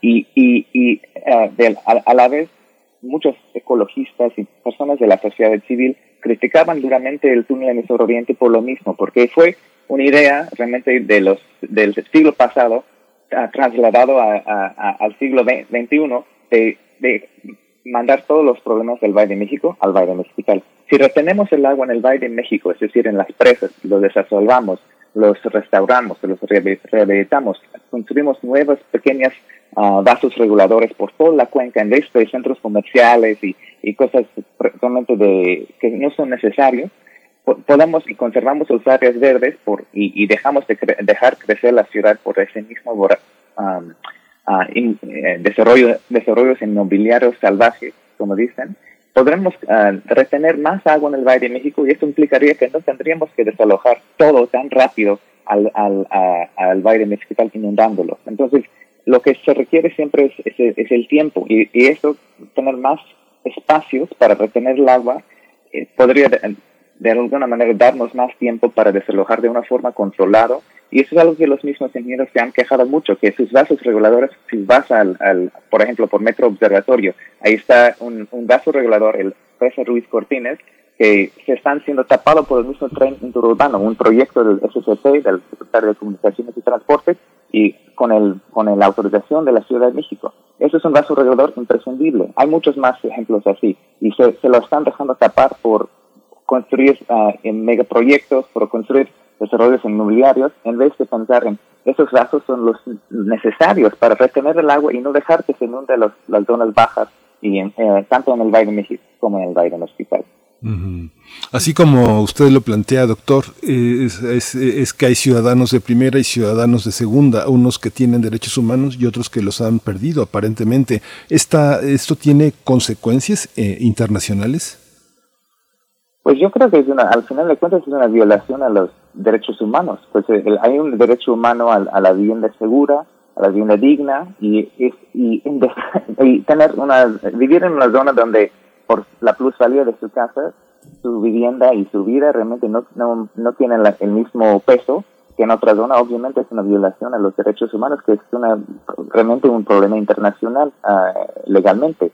Pero yo, yo digo que no soy un, un, abogado, soy ingeniero antropólogo, pero, pero de mi perspectiva uh, humilde, y eso es lo que yo pensaría. Y realmente hay que pensarnos por qué tenemos que decidir. Eso es lo que con agua nos quiere decir, es que de alguna manera, pues tendremos que ampliar el cauce del río Tula para que no se inundara. Bueno, eso es eh, eso a través de la sala de árboles, de, uh, miles de árboles en una zona altamente marginada, contaminada, y, y, y, lo que haría eso es nada más trasladar el problema aún más lejos y, aumentar las inundaciones de aguas abajo en Ixmiquilpan. Entonces hay que pensar por qué tenemos que decidir entre esas opciones, el mal y el, lo peor. Hay que pensar en opciones que dejan que todos tengan ese acceso a ese derecho de estar en una vivienda, no ser, no ser inundado y, estar seguros. Eso es lo que hay que Doctor, y bueno, como, como lo hemos dicho eh, en, la introducción de, de, esta charla, pues los pobladores afectados eh, señalan de no haber sido alertados con oportunidad sobre lo que se les venía aquel 6 de septiembre. Eh, piden, por supuesto, una indemnización, pero le pregunto, pues, ¿cómo, ¿cómo es esta configuración de instituciones responsables en el alertamiento, en la protección civil, en el pues estar al tanto de lo que ocurre en los mantos de agua? ¿cómo, cómo, cómo, es esta, esta cuestión, doctor? Sí, la, el, el, manejo del sistema del drenaje está considerado, como dije antes, por un comité técnico que pero también tiene un centro de mando en el sistema de aguas de la Ciudad de México, donde se encuentran el, el, propio Conagua, el representante de Conagua, del sistema de aguas de la Ciudad de México y del Comisión de Aguas del Estado de México, y también tienen enlaces con C5 en la Ciudad de México, con el Protección Civil, y, y a través de, de, eso todos, pues todos los municipios afectados por las los aguas de, del Valle de México. Y, están en coordinación, realmente yo, yo de lo que yo observé, es una buena coordinación, pero lo que pasa es que las, las cosas también cambian de una forma muy rápida y a lo mejor yo no, sé lo que pasó, no puedo decir exactamente, pero lo, lo que sí puedo decir es que sí tienen tiempo de entre el cuando el agua sale del Valle de México y, llega al, al Valle de México, por lo menos hay un tránsito de, de yo creo que no no quiero decir con certidumbre, pero es más que una hora, podemos decir. Y es con esa hora podemos decir que, que sí podría alertar a los a los de, de, de algo. Pero yo creo enfatizar que no si hubieran alertado a tiempo, no, uh, si no lo hicieron. Pero eso no es la, el escándalo aquí. El escándalo aquí es, es que este problema de inundarse no debe de pasar y, va a seguir pasando y va a seguir aumentando que no hagamos algo para cambiar el, el, el, manejo del agua en el Valle de México. Alertar o no alertar, si, si, si vas a perder tu, tu, propietario, si bien no tu vida, eso está bien, pero mejor que no, no tendrías que inundar para nada. Y eso es lo que tenemos que buscar, formas de no inundarse, no solamente ser alertados que, que los pobres se van a inundar. Eso sí es injusto y no es, no es necesario. Al final de cuentas, si, si no tomamos siempre la, no siempre privilegiamos los intereses de los inmobiliarios, de las grandes empresas y la industria en el Valle de México. Doctor, también hay un, hay un aspecto en el que la, la, sociedad parece que se ha adueñado también de la e, expresión de sus propias tragedias y de sus propios problemas. Hay quienes están investigando cómo se, cómo, cómo se informaba de estos temas hace 20 años y no se informaba. Ahora es imposible no, este, no, no, no hacerlo. Las mismas redes sociales, los mismos ciudadanos empujan a los medios a informar a otros ciudadanos interesados y lejanos sobre lo que está pasando. ¿Usted cómo vislumbra esto? ¿Esto es una semilla de organización al tener un eco en otras latitudes, en otros territorios, sobre lo que le pasa a unas personas que parece que han perdido su importancia, su importancia humana y su importancia política? Yo creo que sí, eso es algo muy realmente importantísimo, lo que nos deja las redes, la, la posibilidad justamente de conectar entre diferentes comunidades. Lo que yo he encontrado yo hice una investigación, uh, mi, trabajo de investigación fue tanto dentro del sistema de aguas de la Ciudad de México, uh, entendiendo lo, el problemática de los de, que, se, que se enfrentan, pero también con muchas comunidades a lo largo del, del Valle de México. Y lo que yo me di cuenta es que muchas veces se han luchado de una forma aislada, no solamente porque está muy difícil realmente conectar y entender los, cómo están totalmente, eh, totalmente interconectados todas las comunidades del Valle de México, tanto como con los de Mosquital. Lo que nos da la posibilidad, los medios sociales y todo eso, es, las redes sociales, perdón, es, es justamente empezar a interconectar las luchas. Entonces yo creo que eso da una apertura, por lo menos, a un nuevo cambio. Pero lo que se tiene que exigir realmente son los datos y los mapas y los documentos y que sea transparente el, manejo del drenaje y el manejo del agua en el Valle de México y, el mezquital. Hasta la fecha sí está muy difícil para la, mayoría de las personas, solo los más, más dedicadas y dedicados pueden realmente obtener esa información y aún, así lo niegan por, dicen que por, seguridad nacional. Y eso es realmente en otros, otras ciudades y otros países, esa es información abierta y debe de ser abierta para que las personas puedan ver justamente cómo estoy conectado a la red, a la red de drenaje, dónde va mi agua, porque por ejemplo, para tomar dos ejemplos, Alta Vía en Catapec y Baile Aragón en, en, uh, uh, en Ciudad Nezahualcóyotl, dos lugares que se han inundado frecuentemente, están conectados por un mismo río y hay que ver cómo están interconectados eso con otras partes de, de, todo el valle. Entonces hay que, hay que poder ubicarnos en, en el red de drenaje y ver cómo están interconectados y cómo podemos de alguna manera o cómo se puede hacer una demanda colectiva. Y eso es lo que creo que a uh, los redes sí nos da la posibilidad de hacer. Es una zona, además, eh, doctor, eh, eh, una zona de producción agrícola muy importante, producen diversos alimentos, maíz, calabaza, tomate, en fin, una gran diversidad por, por millones de pesos, además las, las ganancias. Y, le pregunto cuál es, cómo ve usted la dimensión por supuesto, la dimensión agrícola de la zona del Valle del Mezquital, pero también la, afectación a las cosechas por, por estos fenómenos, por estas inundaciones recientes. Claro, eso realmente es, es, importantísimo la producción que tienen el Valle de Mezquital y yo también quiero tomar un momento para aclarar que cuando digo que se debe de retener el agua en el Valle de México, eso no quiere decir que no va a recibir el agua suficiente para el riego, más bien uh, va a recibir el agua que necesita para regar y no el agua que se requiere para inundar. Entonces, eso es como los excedentes sobrantes en esos momentos de emergencia es lo que se tiene que retener y si lo hubieran retenido en el Valle de México, si hubiera la forma de retenerlo en el Valle de México, pues no, no, perderían toda su cosecha, que realmente es una tragedia porque son personas que viven al día con lo que puedan vender y eso y, y no tener esa posibilidad tener toda su cosecha arruinada realmente es una injusticia tremenda uh, y, y, y, pues no es necesario que se pase. Una pregunta más, ya nos estamos acercando al cierre, doctor, pero eh, esta, esta materia se tiene que resolver en el orden de lo legislativo, no está incluida, no está incluido en ningún programa interestatal. Eh, hay una comisión del agua, como usted lo ha señalado, pero este, eh, lo que se requiere es dinero para un presupuesto para poder operar los cambios, para poder operar esto que usted consideró en esta parte de la conversación como no llevar más lejos el problema, no, no, no, no colocarlo a mayor distancia, sino realmente paliarlo, frenarlo, orientarlo hacia otra, hacia otra parte. ¿Es presupuestal o es voluntad política? ¿Es en el legislativo donde se, se tiene que resolver este tema, en el legislativo local y federal?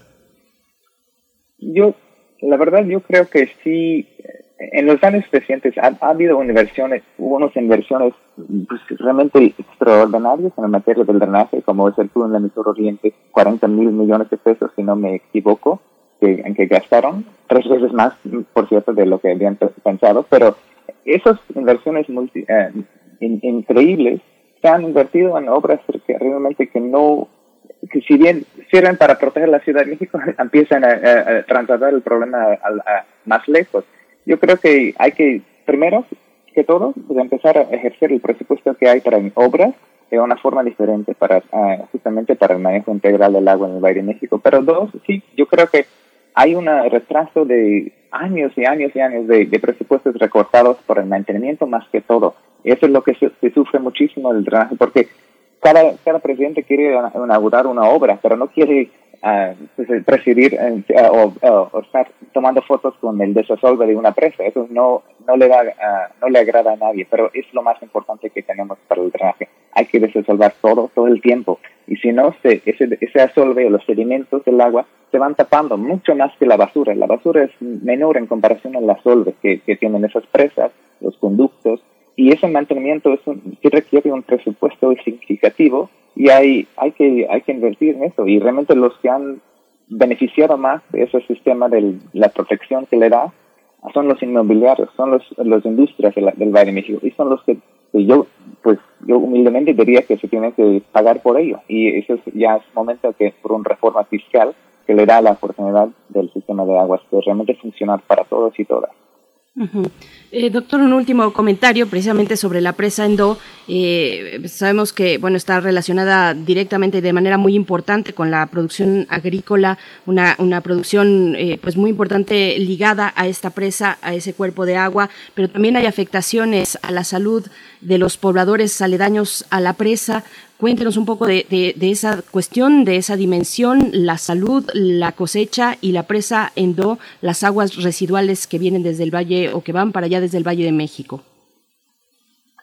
Sí, la, realmente es, es, una, yo diría que es, una, ah, es muy triste lo que, ha, lo que ha pasado, que han padecido de eso, de, de tantos, porque lo que pasa es que no estamos tratando el agua dentro del Valle de México yo sé que es un problema que ahorita, en vez de tratar el agua en el centro del Valle de México para que se podría reutilizar y también mandará, mandaría aguas más limpias al Valle de México tal, lo que hemos hecho es mandar todo a un planta enorme de Atontonilco, que está, se ubica en el Valle de México y trata, si bien, una porción pequeña de las aguas, y, y quitan todos los, los, nutrientes que requieren los, los, uh, los agricultores. Y realmente es una, ahorita Ah, yo no diría que son expertos en ese, tema exactamente, pero yo creo que hay un conflicto realmente difícil entre proteger la salud de los, agricultores y también, pues, ellos también quieren los nutrientes que llevan el, los aguas negras. Entonces, yo no, no ahí no, no podría decir con certidumbre qué sería la solución, pero yo creo que lo más importante es consultar a los mismos pobladores qué es lo que ellos quieren.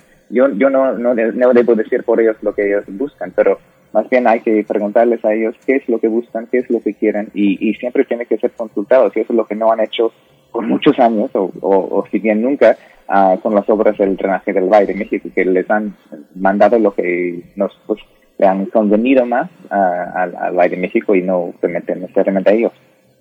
Sí.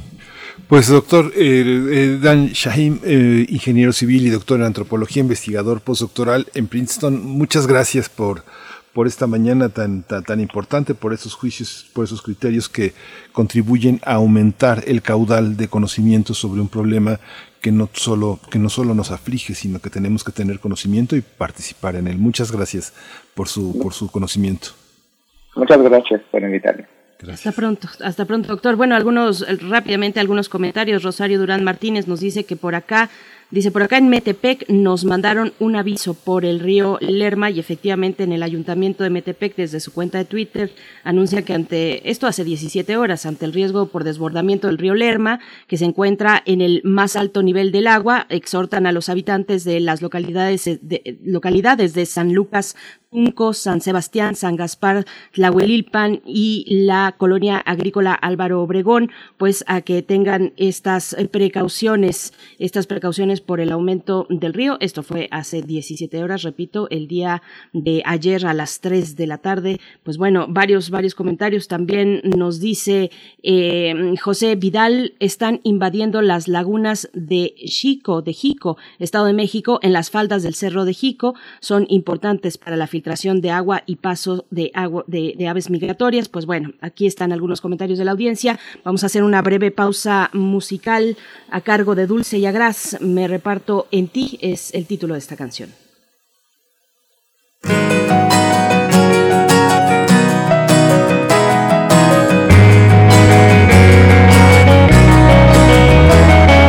Besas la planta de mi pie y yo te pido un abrazo y no importa nada más. Yo solo me acuesto y te miro, me quema y no duele porque todo es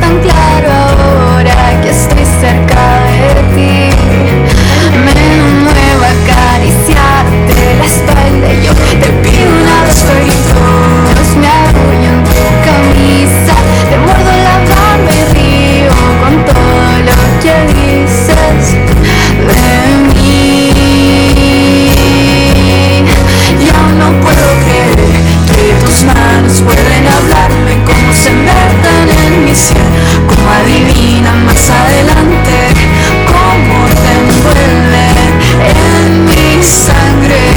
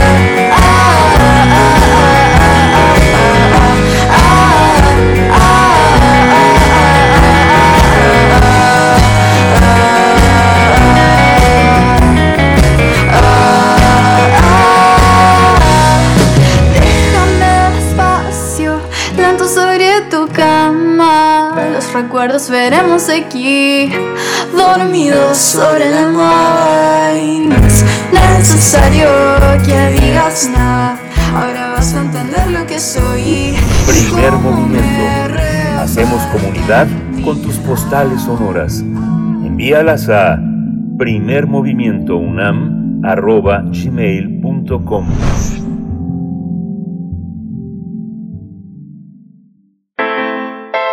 Nota Internacional. Los californianos votaron la revocación de mandato a favor del demócrata Gavin Newsom para que mantenga el cargo como gobernador. De manera rotunda, los habitantes rechazaron el intento de los republicanos de desbancarlo al criticar el manejo de la emergencia sanitaria por COVID-19. Los resultados que mayoritariamente se emitieron mediante el voto por correo apuntan a que el 64% de quienes participaron votaron porque gobierne, porque este gobierno se, se quede, permanezca hasta 2023. Esto implica que 5 de los 9 millones de votos registrados fueron porque Newsom no fuera destituido del cargo. La revocación ofrecía a los republicanos su mejor oportunidad en años para hacerse cargo del mayor estado en Estados Unidos. Sin embargo, Newsom y los participantes eh, demócratas del país, incluidos el presidente Biden y la vicepresidenta Kamala Harris, presentaron la campaña para destituirlo como una batalla a vida o muerte contra el trumpismo y los activistas de extrema derecha y antivacunas. El ultraconservador Larry Elder su, surgió durante la campaña como el favorito entre los 46 candidatos en la papeleta, en la papeleta en la que aspiraba a convertirse en gobernador del estado. Vamos a realizar un análisis sobre el ejercicio de revocación de mandato realizado en California. Este día nos acompaña el doctor Juan Carlos Barrón Pastor, investigador y secretario académico del Centro de Investigaciones sobre América del Norte. Y bueno, un, un amigo de este espacio, doctor Juan Carlos Barrón Pastor, gracias por estar aquí. Bienvenido y buenos días. Hola, buenos días, Bede. Buenos días, Miguel Ángel. Un gusto estar con ustedes otra vez. Hola, Juan Carlos Barrón. Muchas gracias por, por, por tu presencia. Eh, de pronto hay una, hay una cuestión mediática en la que tratan de vendernos a California como una, un, un, sueño homogéneo, pero es un estado muy heterogéneo. ¿Por qué es un estado donde predomina el trompismo? ¿Por, por, por qué qué? Es un estado donde aparentemente el, el espíritu de Trump sigue predominando. Sí, efectivamente. El, esta elección nos permite ver a este movimiento eh, que ya, ya se siente como, como que llegó para quedarse, que es el, el trompismo. Y, vemos aquí, pues, eh, eh, algunos medios han catalogado como un er error de cálculo esta, esta revocación de mandato, este intento de revocación de mandato, pero también podemos eh, inferir eh, como una estrategia de, de, mediano y largo plazo que está siguiendo eh, pues, más que los republicanos, los, los seguidores de Donald Trump en California. Eh, doctor Juan Carlos, ¿qué, ¿qué, sintetiza esta elección? No es una elección a secas, digamos, o solamente por el futuro más próximo y actual, o, el presente, pues, eh, de, de, del estado de California, sino que eh, agrega, sintetiza, acumula un, una buena cantidad de significados que, que se dan también en el país. Cuéntenos un poco de lo que significan estos resultados, esta eh, incursión por parte de personas, pues, de grupos de extrema de extrema derecha eh, eh, que hacen el soporte, pues, de Donald Trump. Cuéntenos de, de esta configuración, por favor. Bueno, sí, efectivamente, esta, esta digamos, eh, pequeña batalla, entre comillas, pequeña en, en California, puede ser un síntoma de algo que podría estar pasando en todo en todo el país y también podría ser un síntoma de las de, confrontaciones ideológicas a nivel internacional. Eh, en el caso particular de, de California, pues bueno, eh, queda claro que, que muchos medios han, han se han burlado de los republicanos como un error de cálculo, ya que perdieron eh, por casi 2 a 1 eh, esta, esta, este intento de revocación de mandato. Eh, implicó eh, el uso de muchos recursos, incluyendo el hecho de que Biden eh, fuera a California a asegurarse de que de ninguna manera eh, fu fueran a perder ese estado. Eh, sin embargo, pues bueno, yo lo que veo es que más allá de los escándalos y de, y de, la revocación, pues está se está siguiendo una estrategia que podría tener que ver con dos factores. Uno, que es a nivel nacional, la batalla actual por la eh, la redistribución, el, el asunto de la manipulación por diseñar los distritos electorales eh, con base en el nuevo censo eh, que se dio recientemente.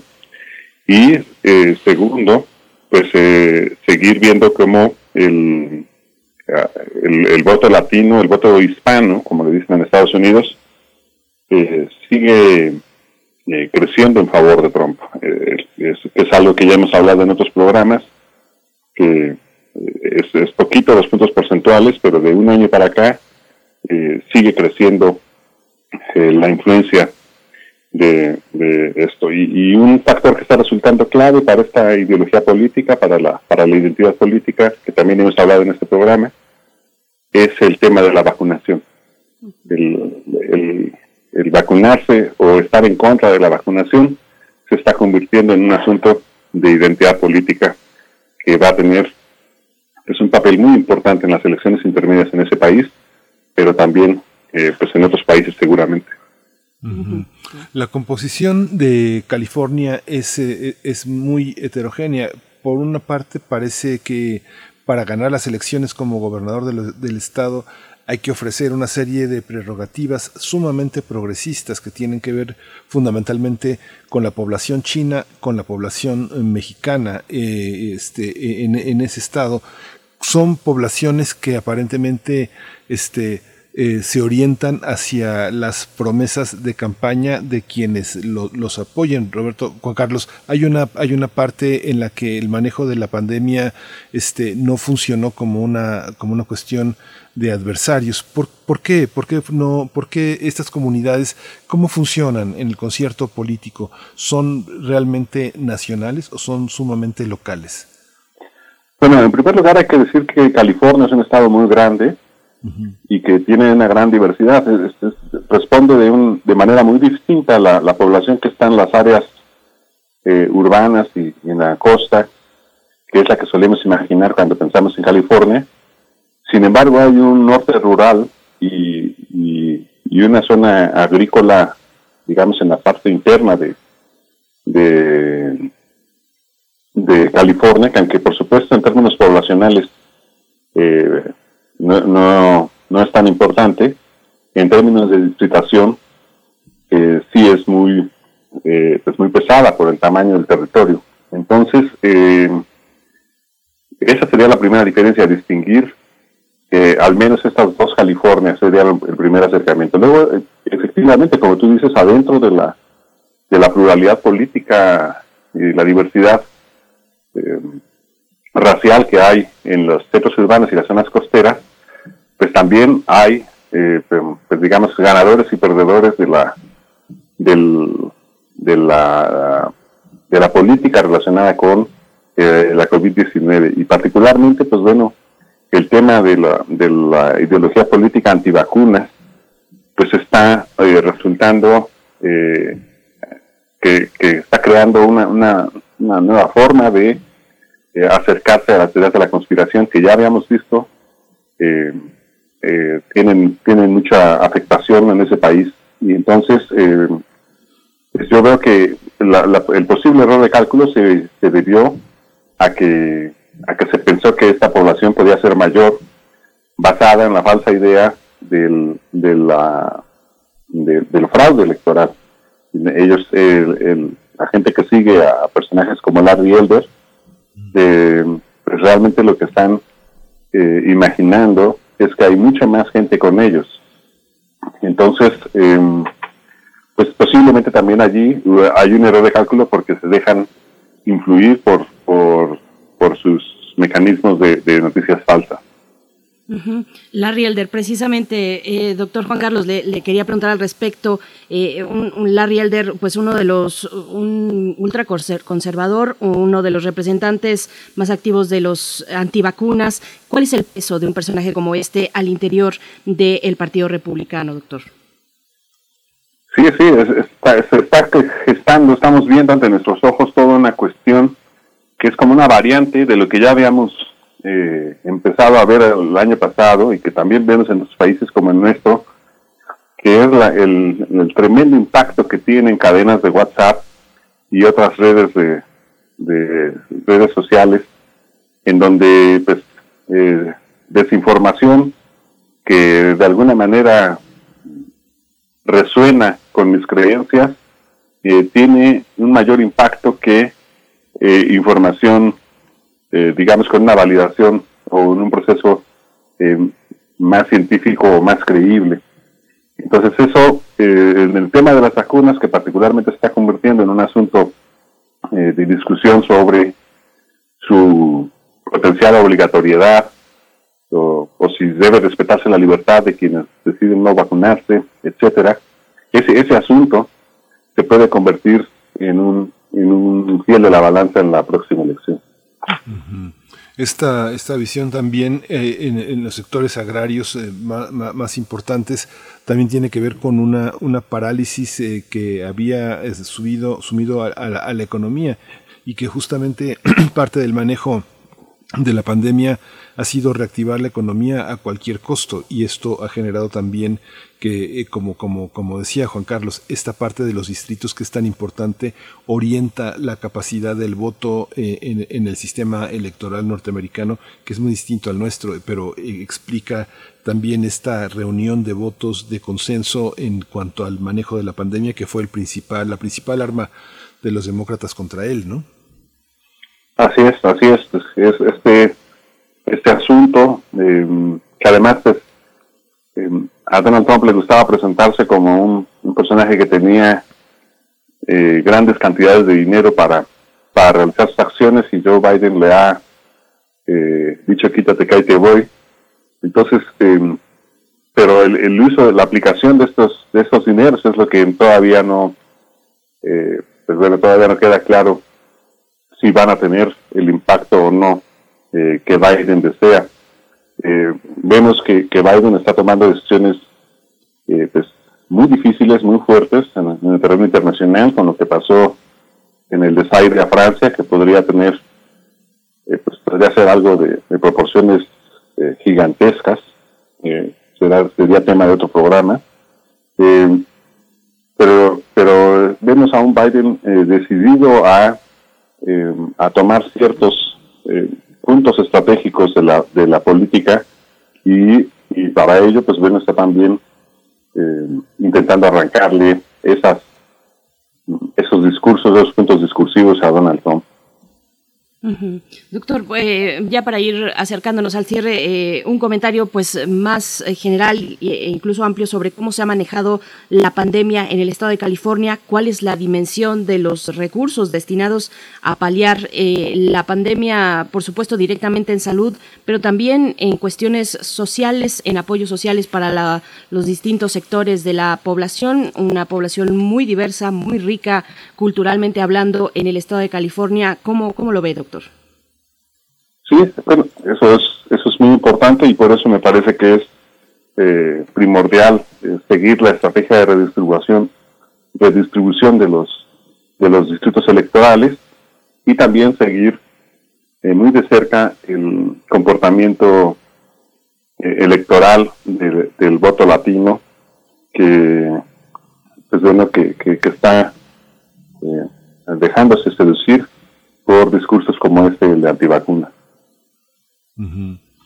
Pues doctor, eh, una, algún, algún elemento que eh, tenga relación con nuestra, eh, con nuestra revocación de mandato, hay una, hay algo que tengamos que aprender, alguna lección que nos deje esta, esta manera de actuar en los Estados Unidos como una comunidad tan heterogénea, tan heterogénea como la que nosotros podríamos tener en un momento, en un momento dado, con grandes sectores, con grandes bloques a favor de que continúe un presidente o que, o que, o que se retire, es, es, es, un, es un espejo que debemos observar como, como analistas. Pues yo creo que por un lado pues eh, nos, nos permite mm, tener más certeza de que, de que el trompismo y, el, y, el, y los republicanos se están eh, están caminando por, por, por rutas separadas. Y, y las, las creencias que tiene el trompismo, como son eh, la idea de que tiene más, más votos de los que realmente tiene y la idea de que hubo un fraude electoral en 2020, otra vez con esta, con esta revocación, eh, queda claro que, que, pues es una fantasía de, de, ellos y que no corresponde a la realidad. Por otro lado, este, estos errores de cálculo podrían significar una, estrategia con miras a lo que ya mencionaba, que es la, la, el rediseño de los distritos electorales, y pues eso pues, será algo que se deberá seguir muy de cerca, porque se puede decidir una elección con una mala distritación. Pues bueno, será muy interesante darle seguimiento a esta configuración en las preferencias políticas electorales eh, en California. Eh, no perder de vista, Newsom obtiene pues este apoyo en las zonas costeras, en los centros urbanos, mientras que por, por, otra parte, como nos comentaba, el norte rural y las regiones agrícolas, pues con que tienen menos votantes, eh, pues querían, querían que se fuera, pero permanece Gavin Newsom. Le agradecemos esta conversación, doctor Juan Carlos Barrón Pastor, investigador y secretario académico del Centro de Investigaciones sobre América del Norte, y pues muchas gracias por, por esta mañana. Muchas gracias a ti, muchas gracias, Miguel Ángel. Muchas gracias, doctor. Muchas gracias. Pues bueno, Miguel Ángel, estamos a punto de despedirnos de la radio Nicolaita. Son las 8 con 55 minutos de la mañana. Por aquí tenemos algunos comentarios. Nos vamos a ir con música antes de despedirnos, pero bueno, no sé si quieres agregar algo, querido. No, no, no. ¿Tienes los comentarios? ¿Tienes algún comentario de Radio Escuchas? Valdría la pena. Por supuesto que sí. sobre todo destacar que quien nos escucha además desde allá, desde California, Xochitl Arellano, dice no se aprendió nada desde 1994, cuando el gobernador Pete Wilson quiso quitar la educación y el cuidado de salud a los eh, indocumentados. Pues bueno, aquí está uno de los comentarios que, más eh, destacaría yo precisamente porque nuestra eh, querida radioescucha Xochitl Arellano pues pulsa todos los días al ser habitante del estado de California, un estado pues muy interesante, esta quinta economía mundial solamente en el estado de California. Pues bueno, con esto, con esto nos vamos a despedir de la radio Nicolaita y nos vamos a ir con música. Sí, vamos a ir con música. Vamos a escuchar de la Garfield entre palmeras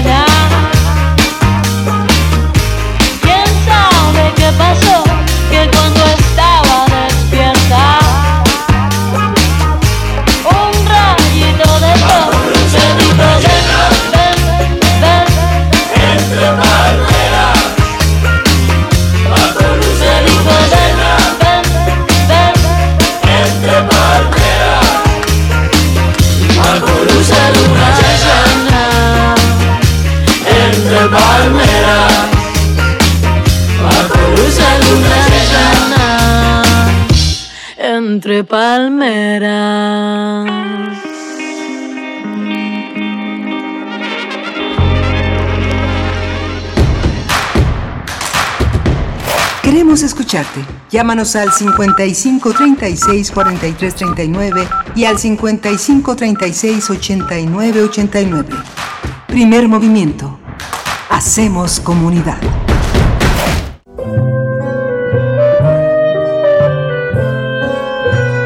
Gabinete de Curiosidades. Estrena nuevo horario. Todos los sábados a las 5.30 de la tarde por el 96.1 de FM o en radio.unam.mx y explora con Frida Rebontulet y sus almas hertzianas las sonoridades extrañas, antiguas o poco conocidas que las sombras del tiempo nos han dejado. Únete a esta expedición que lleva ya seis años al aire. Radio UNAM, Experiencia Sonora. Habla Mario Delgado. Es un orgullo vivir en estos tiempos estelares en la historia de nuestro país. Gracias a tu participación y a tu voto, la cuarta transformación va. Es una victoria de la honestidad sobre la corrupción, de la esperanza sobre el miedo. Morena ahora gobernará en 17 entidades del país y el presupuesto para los más pobres está garantizado porque se ganó la mayoría en la Cámara de Diputados y en 19 congresos estatales. Gracias por tu confianza. No te vamos a fallar. Amor con amor se paga. Morena, la esperanza de México. A lo largo de los años, la especie humana ha dejado una huella de destrucción en el planeta. Estamos muy cerca del punto de no retorno. Este es el momento de realizar nuestro cambio de conciencia. Habitare. Agenda Ambiental Inaplazable. Te invitamos a escuchar las labores que hacen nuestras científicas y científicos para tratar de salvar nuestra casa. Y las recomendaciones para que desde tu trinchera ayudes a cuidar el ambiente. Todos los lunes a las 16 horas, por el 96.1 de FM. Radio UNAM. Experiencia sonora.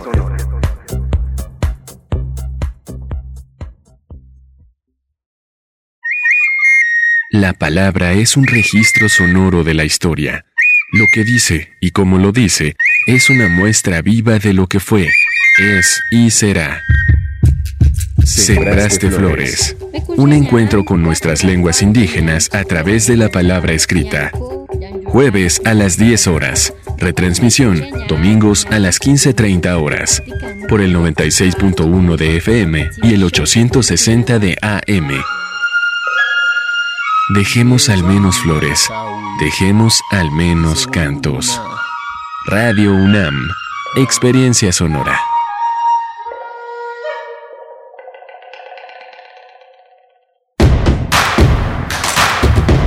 Encuentra la música de primer movimiento día a día en el Spotify de Radio UNAM y agréganos a tus favoritos.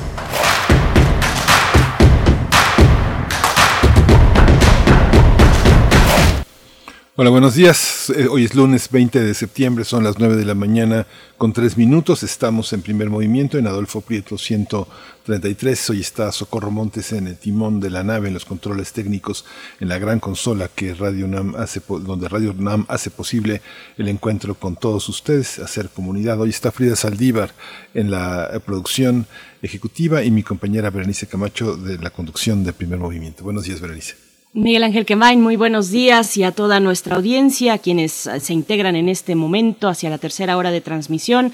Tendremos en esta mañana, como cada mañana, como cada día, la poesía, poesía necesaria en unos momentos más, y la mesa del día para hablar de la novena feria del libro independiente que ya eh, pues corre desde el sábado de este fin de semana. Estaremos conversando sobre sus detalles, sobre sus propuestas, eh, con Luis Armenta Malpica, quien es poeta, ensayista y director de Mantis Editores. Es miembro del Comité de Arte de la Secretaría de Cultura de Jalisco y presidente de la Casa de Cultura de las Américas. Igualmente nos acompañará Nayeli Sánchez Guevara. Eh, ella es bióloga por la Universidad Autónoma del Estado de Morelos y profesora de la Facultad de Ciencias Biológicas de esa misma universidad. Es editora en el proyecto de La Cartonera, eh, una editorial independiente, artesanal, artística, pues un proyecto muy interesante, un proyecto editorial muy interesante y nos estarán dando los detalles de la novena feria del libro independiente, Miguel Ángel. Sí, es muy, muy interesante porque además emociona muchísimo ver todos los esfuerzos que ya eh, tienen más de 20, 25 años. Eh, Mantis, que va a estar con, con nosotros, Luis eh, Malpica, es uno de los, este, tiene, tiene ya 25 años de fundada la editorial y 25 años parece que es que es un suspiro porque finalmente han logrado un acervo editorial muy importante, ediciones sin nombre, ediciones Nitro, eh, La Cartonera, hay una cantidad de editoriales que han, este, que han mostrado una enorme constancia, una enorme capacidad de congregar autores, de, de, congregar propuestas, de comunicarse con el mundo, a pesar de los exiguos recursos, ¿no? Muchos amigos editores, muchas personas que conocemos nos han dicho, pues así es, ni modo, así es, tenemos que seguir firmes con lo que hay, como, como sea, este, poner, poner el mejor esfuerzo porque la idea de, éxito, la idea de prosperidad son una serie como de ilusiones y de falsas promesas. Lo que cuenta es el trabajo, el catálogo y la capacidad de, congregar, de hacer comunidad entre autores de distintas partes del país y de Latinoamérica en nuestra lengua. La traducción es otro factor importantísimo que han hecho estos, estos, estos editores, con el apoyo también del Estado, de la universidad de las universidades. Así que bueno, es una aventura sumamente emocionante la que, la que tenemos en puerta. Y para esta, para esta eh, feria del libro independiente, con el apoyo también del, del, Fondo de Cultura Económica que alberga a la, a la, misma feria, pues bueno, los detalles estarán a continuación en la mesa del día. Les invitamos a seguir enviando sus comentarios en nuestras redes sociales en esta mañana de lunes, arroba P Movimiento, así estamos en Twitter y en Facebook nos van a encontrar como primer Movimiento UNAM. Querido Miguel Ángel, nos vamos con la poesía. Vamos a la poesía. Primer movimiento. Hacemos comunidad con tus postales sonoras. Envíalas a primermovimientounam.gmail.com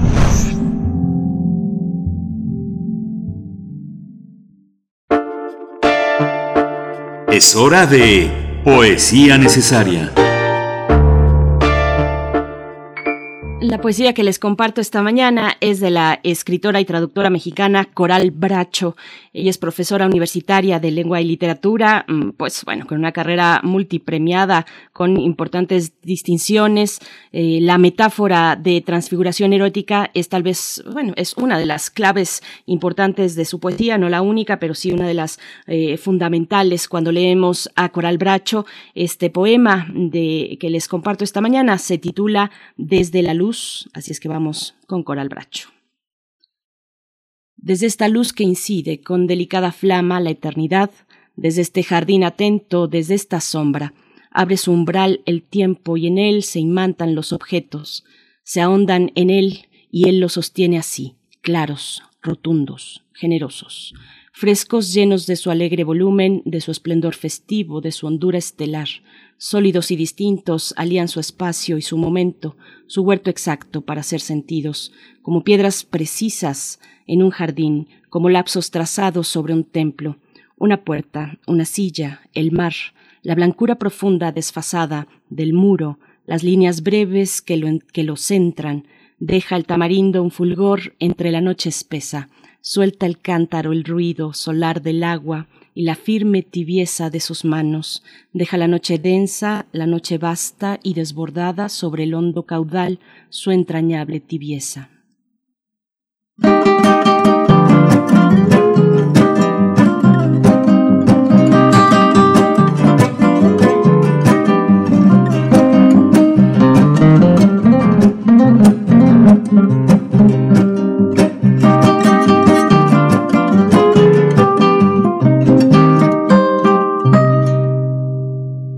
Yo quiero luz de luna. Para mi noche triste, para pensar divina la ilusión que me trajiste, para sentirte mía, mía tú como ninguna. Pues desde que te fuiste no he tenido luz de luna desde que te fuiste no he tenido luz de luna. Yo siento tus amarras como garfios, como garras que me ahogan en la playa de la farra y del dolor. Si llevo tus cadenas, arrastras en la noche callada, que sea plenilunada, azul como ninguna. Pues desde que te fuiste no he tenido luz de luna. Pues desde que te fuiste no he tenido luz de luna.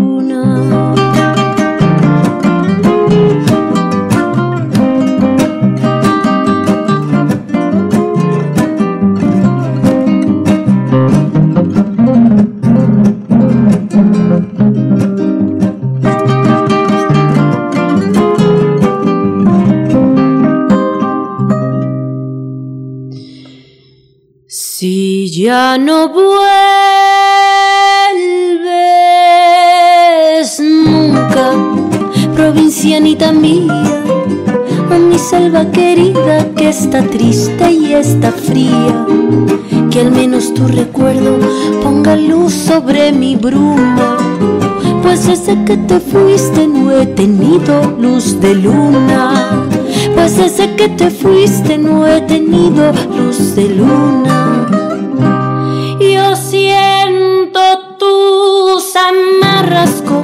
Cardios, como garras que me ahogan en la playa de la farra y del dolor. Si llevo tus cadenas arrastras en la noche callada, que sea plenilunada, azul como ninguna. Pues desde que te fuiste no he tenido luz de luna. Pues desde que te fuiste no he tenido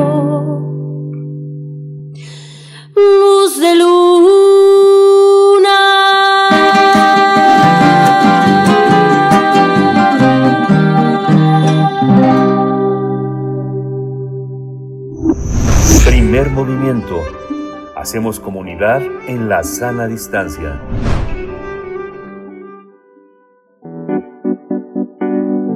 La mesa del día. Desde el viernes 17 de septiembre al viernes 1 de octubre se realizará en formato híbrido la novena Feria del Libro Independiente, FLI, bajo el lema Y el libro va. Esta edición de la FLI contará con la participación de 71 sellos editoriales mexicanos, mientras que el invitado internacional es Perro Azul Ediciones de Costa Rica.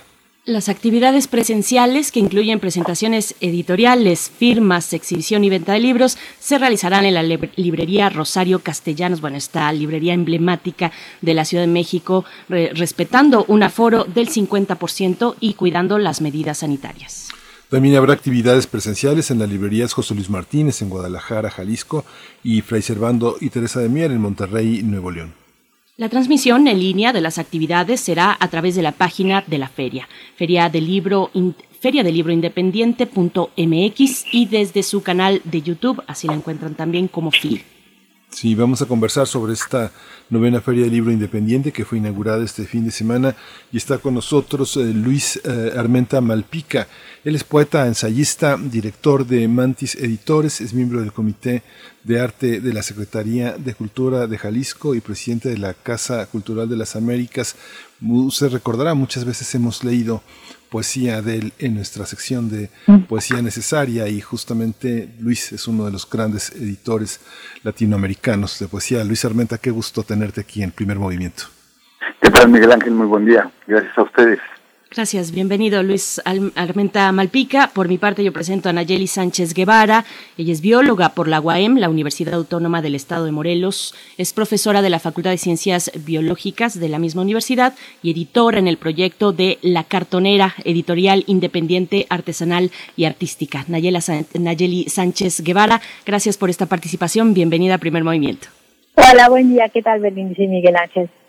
Muchas gracias por estar aquí en este en esta en esta gran representación de 72 sellos 71 sellos editoriales que están reunidos aquí ahora en la Ciudad de México. Eh, Luis, empiezo contigo, Luis Luis Armenta. Ya eh, Mantis cumplió eh, más de dos décadas, 25 años de, de, labor editorial. ¿Cómo llegan? ¿Cómo llegan después de una de una trayectoria tan probada, un catálogo de más de 400 libros a una feria en un momento pandémico como este, probando ya un formato nuevamente híbrido? Bueno, puedo decir que es de una manera bastante complicada la, la situación, pero la llegada como a lo que te refieres es con la misma pasión, con el mismo interés de seguir acercando libros a la comunidad lectora, tanto mexicana como latinoamericana. 25 años parecen pocos o parecen muchos, pero el trabajo se sigue haciendo día a día. Y en este año, en estos dos años, por ejemplo, desde la pandemia para los efectos post-pandémicos, por supuesto hay que renovar fuerzas, la fe también en que las cosas pueden mejorarse, que puede prevenirse algunos de los elementos de mercado que no estábamos que no habíamos contemplado, que no están en nuestras manos, por supuesto, esta parte global que nos afecta, pero también las virtudes de la tecnología que nos viene a resolver o nos viene a, a dar nuevos foros, nuevas maneras de acercar esta literatura, como lo es esta feria híbrida justamente, ¿no? Entonces creo que sí hay un entusiasmo, hay emoción, hay curiosidad y hay mucha incertidumbre al mismo tiempo, ¿no? Queremos hacer bien las cosas, creo que la estamos haciendo, este fin de semana lo ha aprobado, el inicio ha sido estupendo, la feria arrancó de una manera muy comprometida por parte de los lectores que asistieron en una cantidad de la que se permite a la feria, pero allí están acercándose de nuevo a estas actividades presenciales. Eso nos da mucho gusto y seguimos comprometidos a seguir al lado de estos lectores, al lado de esta literatura que va creciendo, que se va haciendo conforme pasan los tiempos, los buenos y los malos tiempos. Nayeli, Nayeli Sánchez Guevara, hay, una, hay un aspecto en las editoriales independientes y sobre todo en un proyecto como el que tú este, promueves, que es la cartonera, que hay, hay un termómetro permanente de quienes están creando. Hay un proyecto en presente y un proyecto hacia el futuro, en el sentido en el que los libros que se producen son libros que apuntan, como la pintura, como la gráfica, a permanecer entre nosotros y algún día estar tal vez en una pared o en, una, en, un, en un gabinete expuestos. ¿Cómo se da este, este concierto eh, de hacer de lo, de lo pequeño algo tan grande, que es algo también que define a muchas editoriales independientes, apostar por la belleza y por esa, por esa clase de duración? Pues yo creo que algo que algo que permite que estemos ahí, que permite que justamente haya esa belleza, esa cuestión en lo plástico, en la diversidad, en la unicidad inclusive, en la unicidad este por aquello de que las portadas son todas eh, y cada una de ellas hechas a mano y cada y cada una imprime este, pues la esencia del artista que está participando es justamente la colectividad. Creo yo que una cosa súper importante de las editoriales independientes es esta cuestión de la colectividad y la comunidad. Nosotros siempre lo decimos, nosotros sin nuestra comunidad y nuestra colectividad de colaboradores no seríamos. Entonces creo que eso es lo que mantiene, ¿no? Y las colectividades se forman de muchas, de muchas formas. En el caso de la cartonera, bueno, si bien somos dos que estamos dirigiendo el proyecto editorial, en realidad eh, somos un gran equipo que está trabajando, este, que está con nosotros, participando en los talleres, en los talleres de creación, y eso permite que nos mantengamos y tengamos ya este, más de 13 años. Y otras editoriales independientes, aun cuando tengan también poquitos miembros en su equipo, porque eso es una cosa que también caracteriza, caracteriza a las independientes, que tenemos una cuestión mucho más cercana con el, con el autor y con el lector, porque somos pocos en el equipo y tenemos que hacer todo lo que, lo que implica la cuestión editorial. Este, eh, con, pocas personas, ¿no? Pero se forma justamente una colectividad, una comunidad. Y eso creo que es lo que sostiene y que te permite ver al futuro, ¿no? Ver al futuro. Y en nuestro caso, ciertamente, sabemos que muchos de nuestros libros van a terminar en una vitrina, van a terminar en las colecciones especiales de algunas bibliotecas universitarias. Pero bueno, pero la idea es que estamos aquí, que estamos con el, con el autor, con el lector y sobre todo con nuestra comunidad, con nuestra colectividad. Luis Armenta, eh, pues el lema de esta edición de la FLI es y el libro va. ¿A dónde, ¿A dónde va el libro? ¿De dónde viene el libro? Cuéntanos del ánimo que sostiene este, este lema de la novena edición de, de la Feria del Libro Independiente. Bueno, después de que muchos editores y muchas librerías, por justamente la cuestión de la pandemia, empezaron a, a declinar, a estacionarse, a inclusive a dejar el viaje por las cuestiones económicas, por las cuestiones de salud, algunos este, compañeros editores que fallecieron a lo largo de, de estos meses, pensamos justamente esto, una cuestión de resistencia, una cuestión de insistencia. Y entonces, es decir, el libro va, los editores independientes seguimos en el camino, seguimos bregando, vamos hacia un futuro que parece muy prometedor que es finalmente un futuro y esto hay que tenerlo muy claro en las cuestiones de, de cultura y de arte. En ciertas condiciones económicas no favorables en estos últimos años en casi todos los países, el seguir manteniendo la persistencia, la resistencia y la insistencia con las cuestiones de cultura y de arte me parece fundamental. De ahí este lema y el libro va. Quiere decir, estamos vivos, pero además seguimos haciendo las cosas con el mismo cariño y el mismo placer.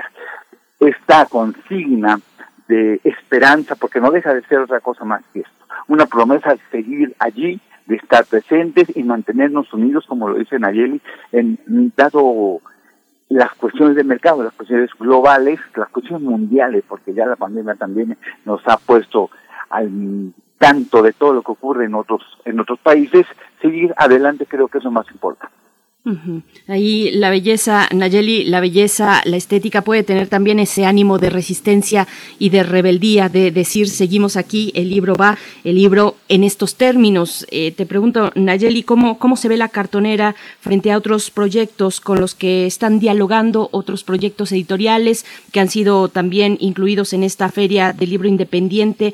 Eh, finalmente, eh, la industria independiente del libro pues eh, podría caracterizarse eh, en algunos casos por su innovación eh, en torno a un invento tan viejo como es el, libro, ¿no? Darle la vuelta a ese gran, gran, objeto. ¿Dónde está hoy la innovación, la creatividad en el libro de editoriales independientes? ¿Cómo se ve ahí la cartonera frente a otros proyectos similares, Nayeli Sánchez? Pues creo que, que estamos cerca de las, de las editoriales independientes somos en el caso de la cartonera tal vez diferentes a otras editoriales independientes, justamente por la manera en que hacemos los libros, porque tenemos mucho el componente manual. Por supuesto, estamos, este, como todas las editoriales independientes, también inmersos en un mundo digital, en el sentido, por ejemplo, en nuestro caso, no de difundir nuestros nuestros libros en, la, en la cuestión de Internet, porque sí muchas editoriales independientes lo hacen, y nosotros nos hemos quedado con la materialidad del libro, con el libro que es el libro tal cual como objeto, no voy a decir el libro objeto porque muchas veces se escucha como el libro de arte, etcétera, pero sí el libro como objeto, como tal, ¿no?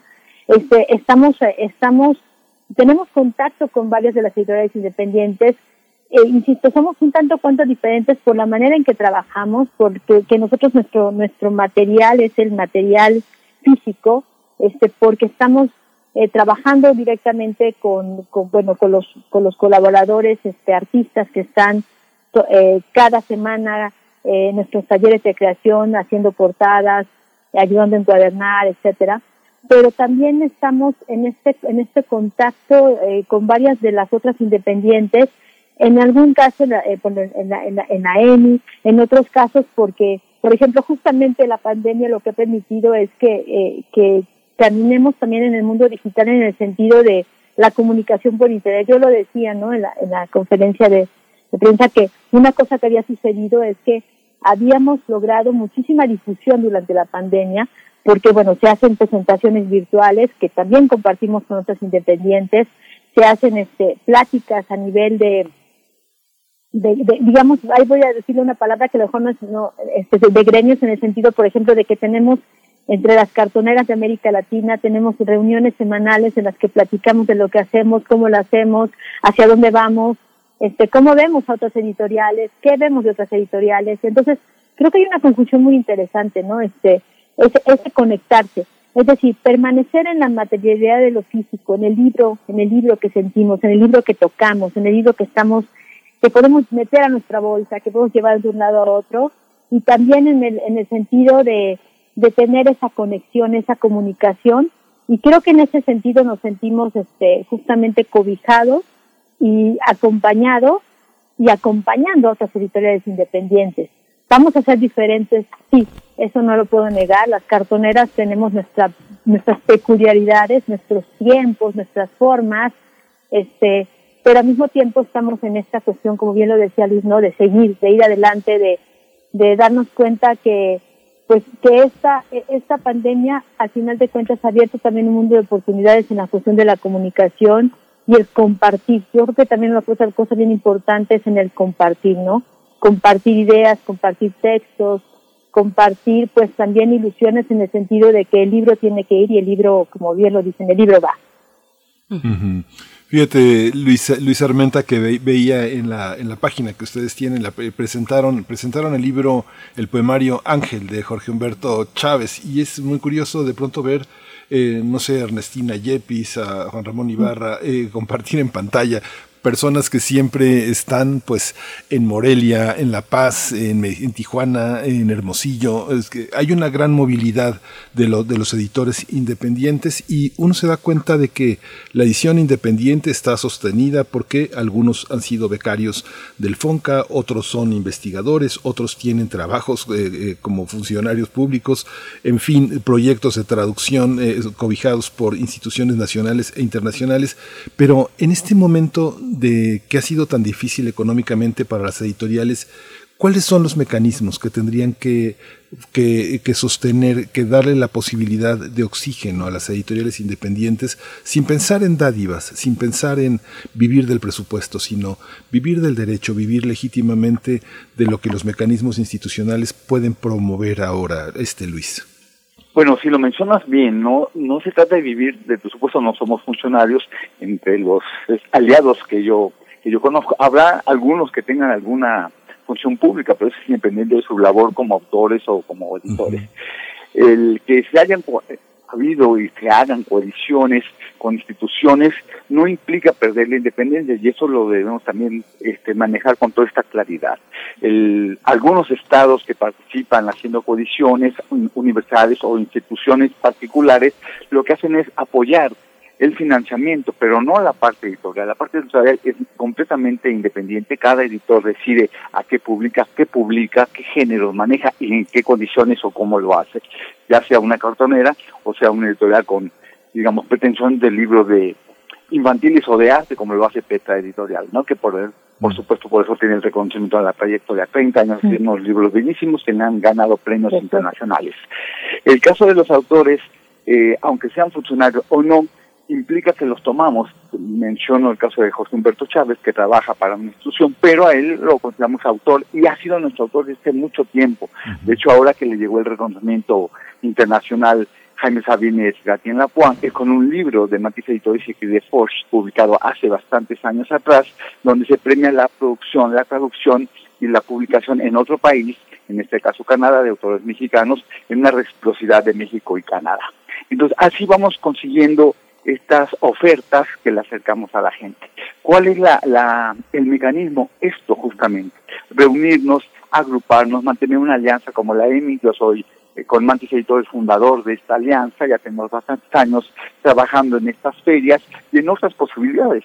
En el pasillo de las independientes, por ejemplo, una premisa que nació justo a partir de la pandemia, de esta detención de la Feria Internacional del Libro de Guadalajara, que a nosotros, por ser nuestra fe, nos beneficia bastante. En otros, en otros foros, en otras presentaciones, como lo que mencionabas, los libros se van presentando con base en otros este, autores. En esta propia feria del libro independiente, que ha funcionado bastante bien, inclusive antes de la pandemia, eh, era muy, este, muy bien organizada, muy bien armada. Ahora, con mayor razón, hay que rearmar, hay que reformar los detalles de debilidad, digamos, y ampliarla con las cuestiones virtuales. Esta presencia con distancia que nos permiten las redes, que nos permiten ciertas plataformas, las vamos, y por supuesto están apareciendo ya en el programa, las vamos a aprovechar. Y con eso vamos a hacer difusión y promoción de los libros. Pero seguimos apostando, esta es nuestro, la carta fuerte, a la presencia de los libros en estas tres sedes, por lo menos, la Rosario Castellanos, la José Luis Martínez y Cervantes Ramier, porque como son objetos físicos, como lo dice Nayeli, nosotros también le apostamos al libro impreso, también con características especiales de papeles finos, pastas duras, con inclusión de algunas ilustraciones en cierta colección. Entonces queremos que la gente tenga el libro en sus manos, no nada más que lo vea en una pantalla o que sepa de los libros en una tienda virtual. En las editoriales, en el ámbito, en el ámbito editorial, a diferencia del ámbito más comercial, Pareciera, Nayeli, que todas las personas que intervienen en el proceso de factura del libro tienen una presencia y un reconocimiento. Estábamos como muy acostumbrados a que los ilustradores fueran así como fantasmas, los diseñadores, este, eh, los, la gente que monta, que pagina, que imprime, todo el arte que hay en torno a una, eh, a una edición de un libro perdurable. ¿Cómo se da este proceso en la cartonera? Las cartoneras han hecho presentes a muchos artistas de la industria editorial que, que, habían permanecido, tal vez no como fantasmas, es un poco excesivo, pero, pero sí con, con un reconocimiento insuficiente. ¿Cómo se da esta inserción y además en el marco de una feria de libro compartiendo con tantos colegas tan distintos? Eh, pues yo creo que la inserción se comenzó a dar de, una manera natural, ¿no? Nosotros, este, bueno, cuando conocimos los proyectos cartoneros en, ya en 2007 y comenzamos en 2008 con la aparición de nuestro primer libro, pues eh, pensamos que, que la particularidad, y en este caso de Cuernavaca, eh, con tantos artistas cercanos, con un, con una pues digamos con un círculo cultural este bastante concentrado en lo que inclusive hasta llegamos a llamar varios de nosotros y la banda del centro que, que implica bueno eh, eh, artistas ya consagrados estudiantes de las escuelas de arte de aquí de Cuernavaca eh, digo básicamente de Cuernavaca este, se comenzó a pensar que, que podría ser diferente la creación de portadas con respecto con otras cartoneras de, de Sudamérica que hacían en su momento portadas mucho más sencillas, con un stencil, con el nombre escrito, con algunas manchitas, etcétera, ¿no? Pensamos que se podría dar una, una, pues un aire diferente, una forma diferente y este, mucho eh, en relación a lo que se, a lo que, a lo que conocíamos y a lo que teníamos aquí en Cuernavaca. Entonces justamente comenzaron a llegar de manera natural este, artistas, artistas, artistas ya de renombre, eh, eh, por ejemplo como Cisco Jiménez, este, como Lalo Lugo, eh, etcétera, que comenzaron a llegar aquí a, la cartonera, pues, en parte como amigos, en parte interesados en el proyecto, y también comenzaron a llegar artistas incipientes, artistas que, bueno, que realmente han estado incluso formándose en la cartonera gracias a los compañeros con, con reconocimiento como Víctor Goches, que es así una persona que le encanta justamente, creo que eso es una cosa también importante de la de este tipo de editoriales, que le encanta eh, vertir su conocimiento y, compartir su conocimiento con los demás en términos de las artes plásticas. Y entonces lo que se tiene es que tenemos una conjunción de, gente con poca experiencia en la pintura y con muchísima experiencia que siempre van a tener un reconocimiento en el sentido de que siempre van a tener su nombre, si bien no de manera individual, sí plasmado como un colectivo que ha trabajado en el arte de portar. Entonces creo que eso es este algo que, que permite que justamente, como yo decía, se mantenga el equipo, el equipo crezca, el equipo tiene movilidad, pero el equipo se, se ha mantenido este, constantemente, casi en términos de números, durante todos estos años. Y, y ha permitido que, los autores, algunos se incorporen como, como artistas, este, autores que se interesan y que llegan a, a, participar también en los talleres para platicar sobre su obra. Y si no están aquí en, en México o en Cuernavaca, hemos contactado con ellos por correo, por internet, etcétera, y, y, permiten justo que, que, tanto los autores, los autores de la obra, porque por supuesto la obra, la obra literaria, la, la obra escrita es súper importante, pero también que al mismo tiempo estos autores de portadas pues sean reconocidos. Entonces hay un reconocimiento, un reconocimiento en ambos sentidos, ¿no? Y, y cierto, esa es una, una, pues yo creo que es una, una cualidad de, de estos porque, bueno, uno puede ver los 120 ejemplares que hacemos en promedio, todos tienen portadas diferentes y vamos a saber que alguien puso su alma y su espíritu en esa portada, como también alguien puso su alma y su espíritu y su conocimiento en los textos que estamos presentando. Entonces se vuelve una cosa creo que muy redondita, ¿no? Por eso decía yo, insisto mucho en la cuestión de la comunidad, de la colectividad, porque aún a la distancia con los autores se forma una colectividad. Luis Armenta, bueno, en esta, en esta edición de la Feria del Libro Independiente, Perro Azul Ediciones eh, desde Costa Rica, pues es el invitado internacional representando de alguna manera pues a, Centroamérica, pero, pero también lanzan la mirada eh, al Caribe con Caribe 2.0, panorámicas de narrativas y poesía. Cuéntanos un poco, eh, Luis Armenta, de estos, de estos puentes literarios. Bueno, los puentes vienen desde antes, siempre ha existido un invitado especial, se había considerado editores de Chile, de, Argentina, esta vez es de Centroamérica, pero la mirada siempre ha estado también muy, este, muy variable, muy amplia.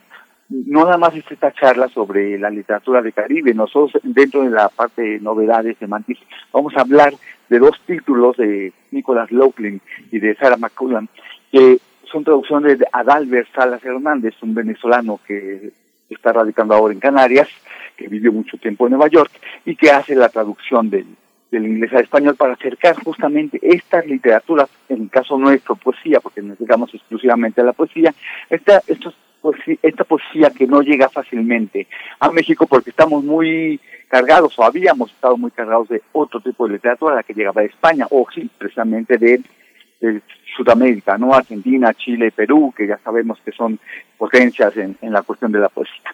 Esta, este mirar hacia otros países no es nuevo, esto hay que decirlo también, pero sí es un interés particular tanto de la feria como de los editores más actuales. La gente joven que se está agregando al mundo de la edición comparte justamente por la globalización el traer literatura de otras partes. Nosotros estamos haciendo desde el 1999, 2000 con Canadá, la literatura francófona. Ahora tenemos unos años saliendo con literatura del Caribe, pero también hemos traído literatura de, de Sudamérica, hemos traído literatura de Italia, de Costa Rica, de la parte de, del catalán, por ejemplo, que también hemos manejado en México, y hemos llevado los autores mexicanos en proporciones mínimas, si ustedes quieren, pero al mundo árabe, al mundo de, de Rumania justamente, de otros países, otras lenguas. De esto se trata del alemán, que también estamos por allí en algunas condiciones. Lo que se trata es de mirar hacia afuera y que nos miren a lo, lo que se hace en México. Creo que esta es otra de las labores fundamentales de, de, esta feria y de los editores que conforman, o muchos de los editores que conforman esta plana, esta nómina de los invitados, porque hay que considerar también que la EMI somos 20 aliados solamente. Se extiende la invitación ahora a 72 sellos junto contemplando también el Perro Azul para estar con este contacto que mencionas tú. Es muy interesante, es fundamental que nos conozcamos, que ampliemos la capacidad de que nos miren, de que nos lean y que conserven y compren estos libros y también nosotros de adquirir ese conocimiento y esa visión del mundo que existe en otros países. Eh, Nayeli Sánchez, ¿pasa lo mismo con cartoneras de otros lugares eh, de la, de la región? Bueno, te pregunto eso, pues eh, luego de lo que nos comenta Luis Armenta, pero, pero también en realidad lo que te quiero preguntar es que nos cuentes un poco de qué es una cartonera. Tal vez el público, no necesariamente todos están familiarizados con la producción de una cartonera. Es un trabajo que puede ser muy íntimo, muy personal, muy autónomo, pero también puede tener alcances colectivos. ¿Cómo es el trabajo editorial de, de un libro de cartonera? Cartonera, eh, Nayeli? Bueno, creo que creo que digo cada cartonera en el mundo tiene muy, sus peculiaridades y muy y tiene que ver mucho con el mundo donde está inserto, no, con el espacio donde está inserto. Nosotros en la, en cartonera particularmente hemos tenemos como premisa que somos ante todo una editorial. Somos una editorial que tal vez lo que nos diferencia es justamente el hecho de que tenemos tapas que están hechas de cartón, por todas que están hechas con cartón, intervenidas por por, por artistas, como ya lo comentaba, pero que seguimos el proceso editorial, es decir, recibimos la propuesta de, obra de los autores o, este, solicitamos obra dependiendo cuál sea el proyecto que queremos o que tenemos en puerta, este, hacemos todo el proceso de revisión, de edición, etcétera, ¿no? Eh, entonces creo que eso es así en particular, somos, somos una editorial, eso es, eso es importante. Somos una editorial que tiene todo ese carácter, como ya lo he mencionado varias veces, colectivo, este, artesanal, artístico, este, independiente, porque como bien lo decía Luis, estamos eh, siempre, pues, publicamos lo que nosotros pensamos que, que nos gustaría leer, lo hemos dicho muchas veces. Quitamos, queremos también desacralizar al libro en el sentido de que el libro pueda ser sentido de otras formas, sentido de, otras de otras maneras, este, y eso es lo que caracteriza básicamente nuestro proyecto. En general las cartoneras bueno, eh, son eso, son proyectos casi todos colectivos, algunos sí, ciertamente tienen esa individualidad porque son manejados por una sola persona, pero que tiene que comunicarse con su entorno, que tiene que estar atento a lo que está sucediendo y que se conecta además con otras editoriales, sobre todo cartoneras. Entonces sí, eh, en, en las editoriales cartoneras creo que tenemos algo que es al ser al ser proyectos que, que, que, digamos que editamos y que tenemos pocos, bueno, pocos ejemplares, este, en nuestro caso 120 en promedio por cada título publicado, que algunas veces hay revisiones, claro, tenemos esa peculiaridad de que por lo menos en los últimos tiempos, aunque nosotros lo hemos hecho desde que comenzamos, nos comunicamos mucho entre nosotros, compartimos proyectos, compartimos proyectos de manera internacional, ¿no? Nosotros hemos publicado autores de Brasil, de Chile, gracias también a, esas, a esos intercambios. En, de, Brasil se han publicado autores mexicanos como Bellatín, que como Bellatín, que también este fue una pues una propuesta que, que, que, vino de Perú a México y de México se fue a Brasil, etcétera, ¿no? Entonces, es, hay toda esa comunicación y, y ese intercambio, y ahora lo decía, pues con, con la pandemia justamente, pues este, también la, la creación, por ejemplo, de editoriales cartoneras escolares. Eso no ha pasado en México, o hay algunas poquitas, pero por ejemplo en Perú, la cuestión de las editoriales cartoneras ha crecido muchísimo. Y esto es porque, porque permite que, eh, que eh, como se, como se actores que podrían no parecer tener que estar involucrados en el mundo editorial, comienzan a involucrarse por lo menos en el hacer un libro, como podrían ser inclusive los niños, ¿no? Porque se convierten estas editoriales en una forma sencilla de hacer libros sin que se les quite, por lo menos en nuestro caso, el rigor de una editorial, pero que permite pues sentir al libro de manera diferente. Y entonces se vuelve esta cuestión este pues que se puede expandir, extender, ¿no? Y pues las editoriales cartoneras podemos crecer en cual, prácticamente en cualquier lugar y el mantenimiento, por supuesto, el que, el que se mantengan en el tiempo va a depender mucho de cómo también se conforme este equipo editorial, cómo se tome con seriedad la cuestión editorial y entonces nos demos cuenta que a pesar de nuestras características físicas en torno de la de cómo es en la materialidad de nuestro de nuestro proyecto, somos editoriales. Y como editoriales tenemos justamente que tomarnos en serio el papel y justamente estar en espacios como estos que permiten que nuestros autores sean difundidos, que nuestros autores sean conocidos y que el público tenga la oportunidad de, pues de, de leer lo que las editoriales independientes ofrecen. Fíjate Luis, Luis Armenta cuando te comentaba de, de, de escritores que son funcionarios o que son investigadores o que son académicos, estaba pensando más en el caso de, Ledo Ivo, ¿no? de Ledo Ivo, este gran poeta eh, eh, brasileño que justamente decía que él tenía que trabajar para poder hacer poesía, trabajar en otra cosa que no tenía que ver.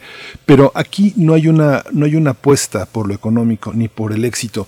¿Cómo se mide? ¿Cómo se toma la temperatura? Pienso en editoriales que se han convertido en marcas eh, importantísimas. Pienso en Víctor Manuel Mendiola, en el Tucán de Virginia. Pienso en ediciones sin nombre de Espinaza. Pienso también en la otra de este de José Ángel Leiva. ¿Cómo, cómo transitan los autores? ¿Cómo una editorial se apropia de una manera de hacer poesía, de, de, colocar sobre la escena poética, me refiero ahora a la poesía, a una serie de ideas, de tendencias, de visiones, cómo está organizada esa, esa gran tendencia. No es un mercado, es otra cosa. ¿Qué es, Luis? Bueno, mencionaste tres casos que son específicos y que creo que por lo menos antes era muy común o era por como nacimos todos, ¿no? A la par de nuestro quehacer, ya sea en la narrativa o en la poesía, creábamos una, un proyecto editorial. Entonces, por supuesto, Leiva, Espinaza y Mendiola son poetas primero y después crean un proyecto editorial que los acompañe. Y esto va a ser la diferencia muchos editores, sobre todo en la actualidad de los que conforman la, la, la feria del libro independiente o en el gremio de editores de Guadalajara que acabamos de conformar, hay editores jóvenes que son editores puros, que no escriben, vamos, a esto me refiero, ¿no? Están en el mundo de la cultura, están en el mundo de la edición de una manera muy profesional. Hay tipógrafos, hay editores tal cual, hay diseñadores, pero no hacen una parte creativa, no producen poemas o no producen cuentos, no hacen ensayo. Entonces creo que a lo que sí mencionas, la necesidad de estar a la par en su trabajo también abre puertas. Te hablo ahora ya en específico de mi caso. Nace Mantis al mismo tiempo que, que publico mi primer libro. Entonces tenemos 25 años yo como escritor y como editor acompañándonos. Y esto hace que lo que pueda conseguir como poeta se refleje en la editorial y la editorial al mismo tiempo me va permitiendo involucrar a los otros poetas que voy conociendo en el camino y se van ampliando las redes. La mayoría de los autores que han publicado con, con Mantis se han vuelto amigos y se suman al proyecto. El caso de Acción Poética, Armando Alanis Pulido en Monterrey, por ejemplo, el caso de Jorge Humberto Chávez, el propio caso de José Leiva, que es autor también de varios libros en Mantis Editores, que van abriendo los caminos desde la revista a la otra para los autores de Mantis. Esta reciprocidad, esta hermandad, esta parte generosa que, que tiene el arte, sobre todo el mundo de la edición, porque luego se dice que, que el artista es muy narciso es muy egoísta, pero puede ser en la parte individual de su trabajo, pero a la hora de compartir proyectos me parece que ahí se rompe. Y esta es una de las formulaciones de generosidad que hace que las cosas funcionen mejor. Es un, estás ayudando todo el tiempo, los autores a los editores y los editores a los autores. Un ejemplo claro es esta novena del libro independiente. Estamos haciendo un trabajo voluntario, los que estamos en el comité, es una propuesta generosa, pero también no económica de la parte de la AEMI, y estamos procurando con instituciones como el Fondo de Cultura, con el apoyo de las de las plataformas digitales, pero también con el patrocinio, por ejemplo, Metabooks, Grupo Trevenca o Bookwire, que se suman, que son empresas, sí, comerciales, sí, distribuidores, sí, digamos, en el mundo de lo mercantil, pero que le están apostando también a la edición y a la edición independiente, para fortalecernos nosotros mismos como editores con estas plataformas digitales y con nuestras nuevas maneras de acercarnos al mundo de la, de la edición. Entonces creo que es un una red que se va multiplicando, que se va creciendo y que finalmente nos beneficia a todos. A lo mejor eso nos diferencia del mundo comercial, donde ellos sí creen o piensan el mundo como los rivales a vencer. Nosotros no vemos a los colegas y nos queremos apoyar entre todos. Qué interesante, Luis. Muchas gracias por esa respuesta tan, tan importante. Es, eh, eh, hay una parte, Nayeli Sánchez Guevara, editora de La Cartonera, que es eh, la, la idea de presentar libros, la idea de las ferias. ¿Qué diferencia tiene esta feria en relación a otras ferias más grandes, más pienso en la feria de minería, pienso en la feria de Guadalajara y en el acto de celebrar la presentación de un libro, cuando yo veo las presentaciones de ustedes, pienso más en un acto que tiene que ver con la plástica, con toda esa toda esa celebración de, mirar, de más que de más que del héroe, de compartir eh, exclusivamente ideas, de compartir miradas, de compartir visiones. ¿Están agotados los mecanismos de presentación? ¿Qué diferencia hay entre una feria tan grande como la de Guadalajara o Minería en una feria eh, dedicada solamente a autores de un gremio? Yo creo que lo que tiene la, la, esta feria en particular, la Feria Independiente, es que permite la cercanía. Es un espacio, una librería, bueno, emblemática del Fondo de Cultura, pero es al mismo tiempo esa cercanía, ¿no? Porque bueno, tenemos ahí espacios de tiempo para la presentación, pero por lo menos lo que ha sido en las otras ferias que, que, fue, que fueron presenciales, es el hecho de que al final de cuentas tienes esa oportunidad de quedarte todavía en comunicación, en plática, este, con los, con los, con los, bueno, con los autores que están presentes y con el público.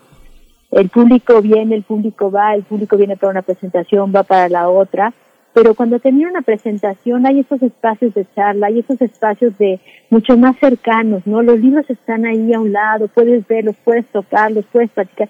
Y algo que no pasa, ¿no? Con las otras ferias muy grandes, porque, bueno, porque son espacios separados, ¿no? Eh, en minería tienes una, tienes los, tienes las diferentes salas y, y si bien puedes poner tus libros ahí para, para que, para que los vea la gente al final de la presentación, etcétera, siento que son como espacios yo sí lo voy a decir tal cual, más fríos, ¿no? A pesar de que minería es una feria muy cálida, al mismo tiempo es muy fría, a lo mejor por el edificio, pero terminan siendo espacios que no este que no te permiten esa esa cercanía. Y creo que creo que ahí el espacio de la el espacio de la Rosario Castellanos por lo menos y en el en el y en el tiempo de la Feria de Libro Independiente te permite eso, la cercanía. El estar cerca, el decirles, miren, aquí está este libro, y fíjense, aquí está este otro, otro independiente, aquí está este otro.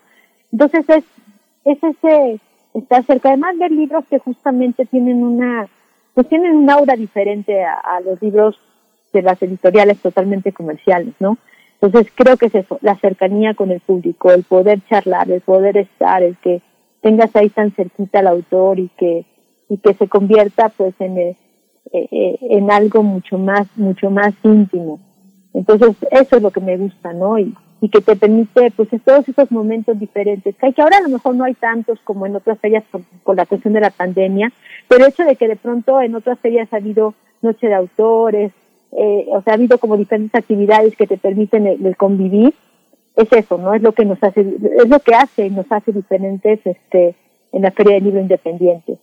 Y bueno, y ahí, y ahí estamos, ¿no? Y aún, y aún y a pesar de que, por ejemplo, ahora son varias de las, de las presentaciones son de manera virtual, el poder saber que los libros están en la librería y que seguramente te vas a encontrar ahí a uno de los editores, uno de los autores vagando entre los en, en los pasillos de estos libros, bueno, vagando sin decir porque la, el espacio es muy íntimo, pero encontrártelo ahí, creo que es, esa es la diferencia, la cercanía cerrar ese círculo. Luis, Luis Armenta, eh, pues bueno, en, esta cuestión de los espacios de difusión es fundamental aquí eh, eh, hablar y, preguntarte sobre el cobijo, el acompañamiento del Fondo de Cultura Económica y eso nos da paso también para, para seguir en esta cuestión, cómo está en México la relación entre editoriales independientes y la venta al público, la librería.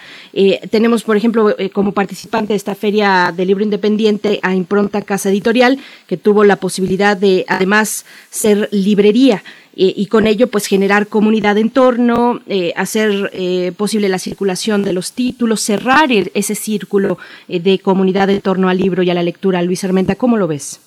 Bueno, en Guadalajara estamos con un privilegio, no nada más por ser una de las ciudades importantes, sino porque se le dedica muchísima atención de parte de los autores y los editores. Tengo que decirlo, no, no es de parte de las instituciones.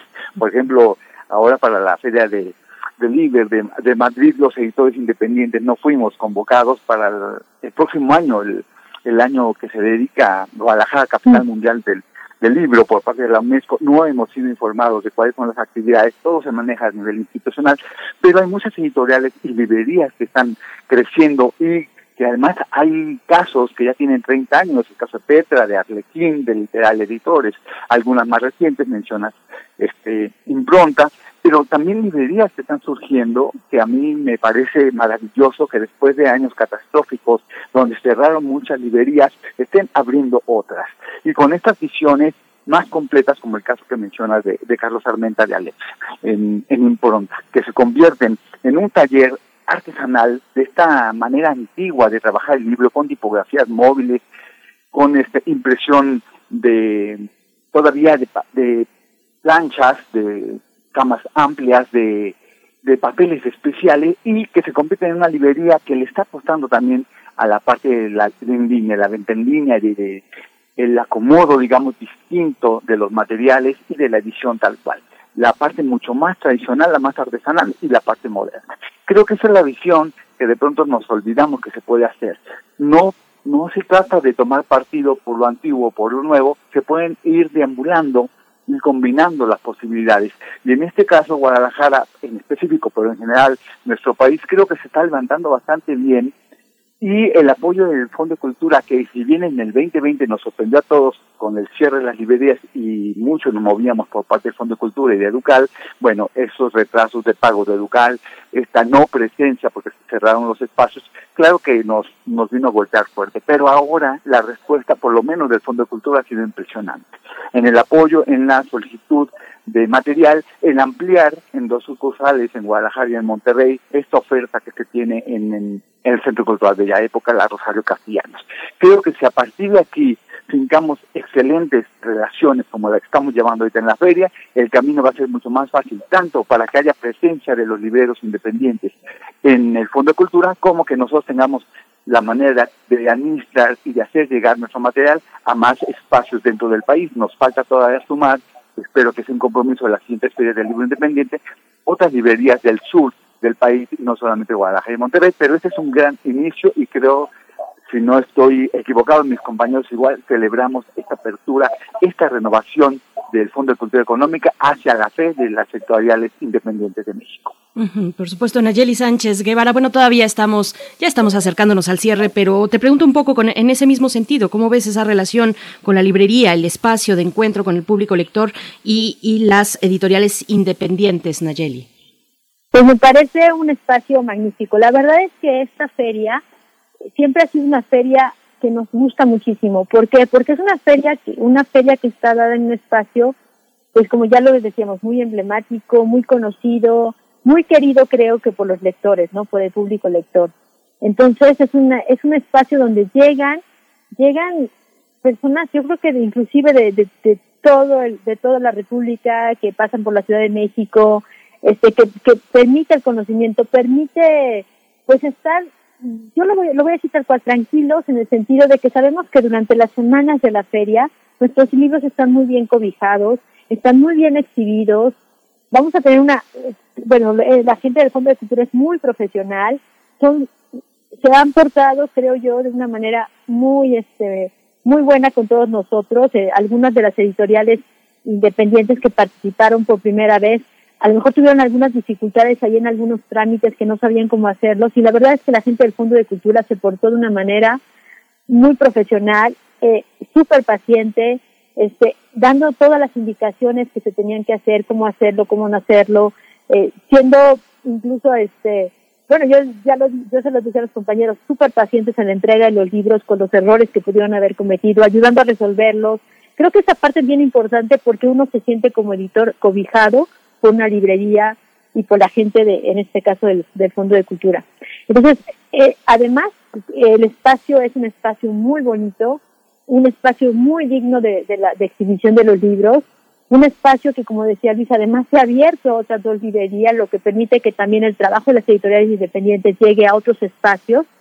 Y, bueno, y, sí quiero comentar que llega a otros espacios, y, bueno, y, particularmente también dentro de la organización de la feria, se decidió también abrir este espacio a, bibliotecarios para que en, algún momento dado los libros también puedan llegar no solamente eh, a, estos, a estas otras librerías del Fondo de Cultura Económico, sino también a bibliotecas eh, de México y, ¿por qué no?, de manera internacional.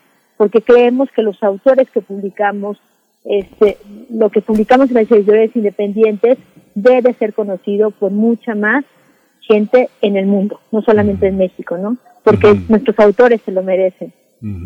Y justamente Nayeli hacia, hacia ahí iba eh, para, para, para, Luis, ya se nos acaba el tiempo, ya me dijo brevemente Luis un comentario ya muy breve, el tema, el tema de los profesionales en el caso de los independientes, cómo trabajar eh, el terreno de las bibliotecas, digamos que quien no tenga los, los, los 25 años de, de Mantis son verdaderamente importantes, también lo son de otras editoriales, este, cómo se gestiona el, el tema de las bibliotecas, brevemente, cómo, cómo funciona en este contexto.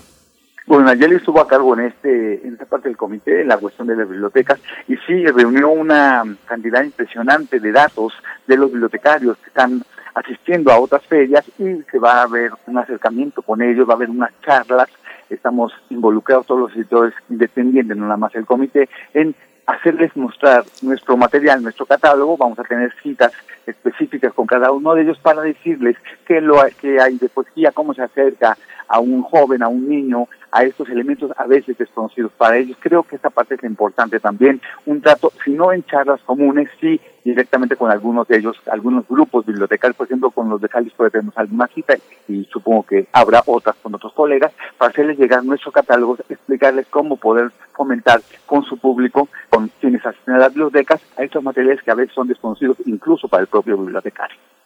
Pues les agradecemos a ambos. Está hecha la invitación para que quienes nos escuchen eh, se acerquen a sus redes sociales. En YouTube eh, están como Flea mx igualmente en Twitter, arroba fli-mx, su, su sitio electrónico feria de libro independiente.mx. Ahí, eh, pues eh, todavía apenas va empezando, desde el sábado pasado, apenas va empezando esta feria, esta novena edición de la Feria del Libro Independiente. Les agradecemos, Luis Armenta Malpica, por esta, por esta conversación y pues enhorabuena por todo este esfuerzo. Al contrario, muchas gracias a ustedes. Gracias, Luis Armenta, eh, ensayista, poeta, director de Mantis Editores. Igualmente, Nayeli Sánchez Guevara, editora en el proyecto de la cartonera editorial, editorial independiente, artesanal y artística. Nayeli, muchas gracias. Muchísimas gracias a ustedes. Y sí, vayan porque y el libro va. El libro va hasta el primero de octubre estarán, estarán en esta Feria del Libro Independiente y con esto nos estamos despidiendo, Miguel Ángel. Sí, muchas gracias. Yo ahorita que acabe el programa me voy para allá. Así que nos vamos a despedir con música de Julian Lennon, Balot y bueno, nos escuchamos mañana de 7 a 10 de la mañana. Esto fue Primer Movimiento. El mundo desde la universidad.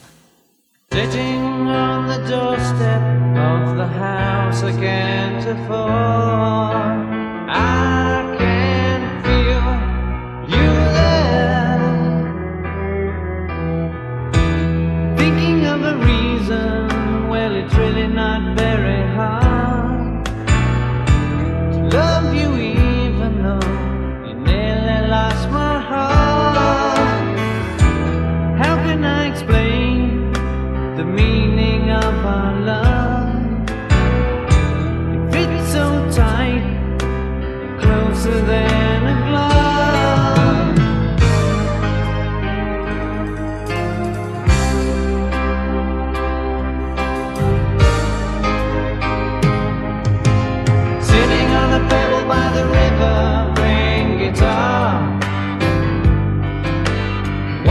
every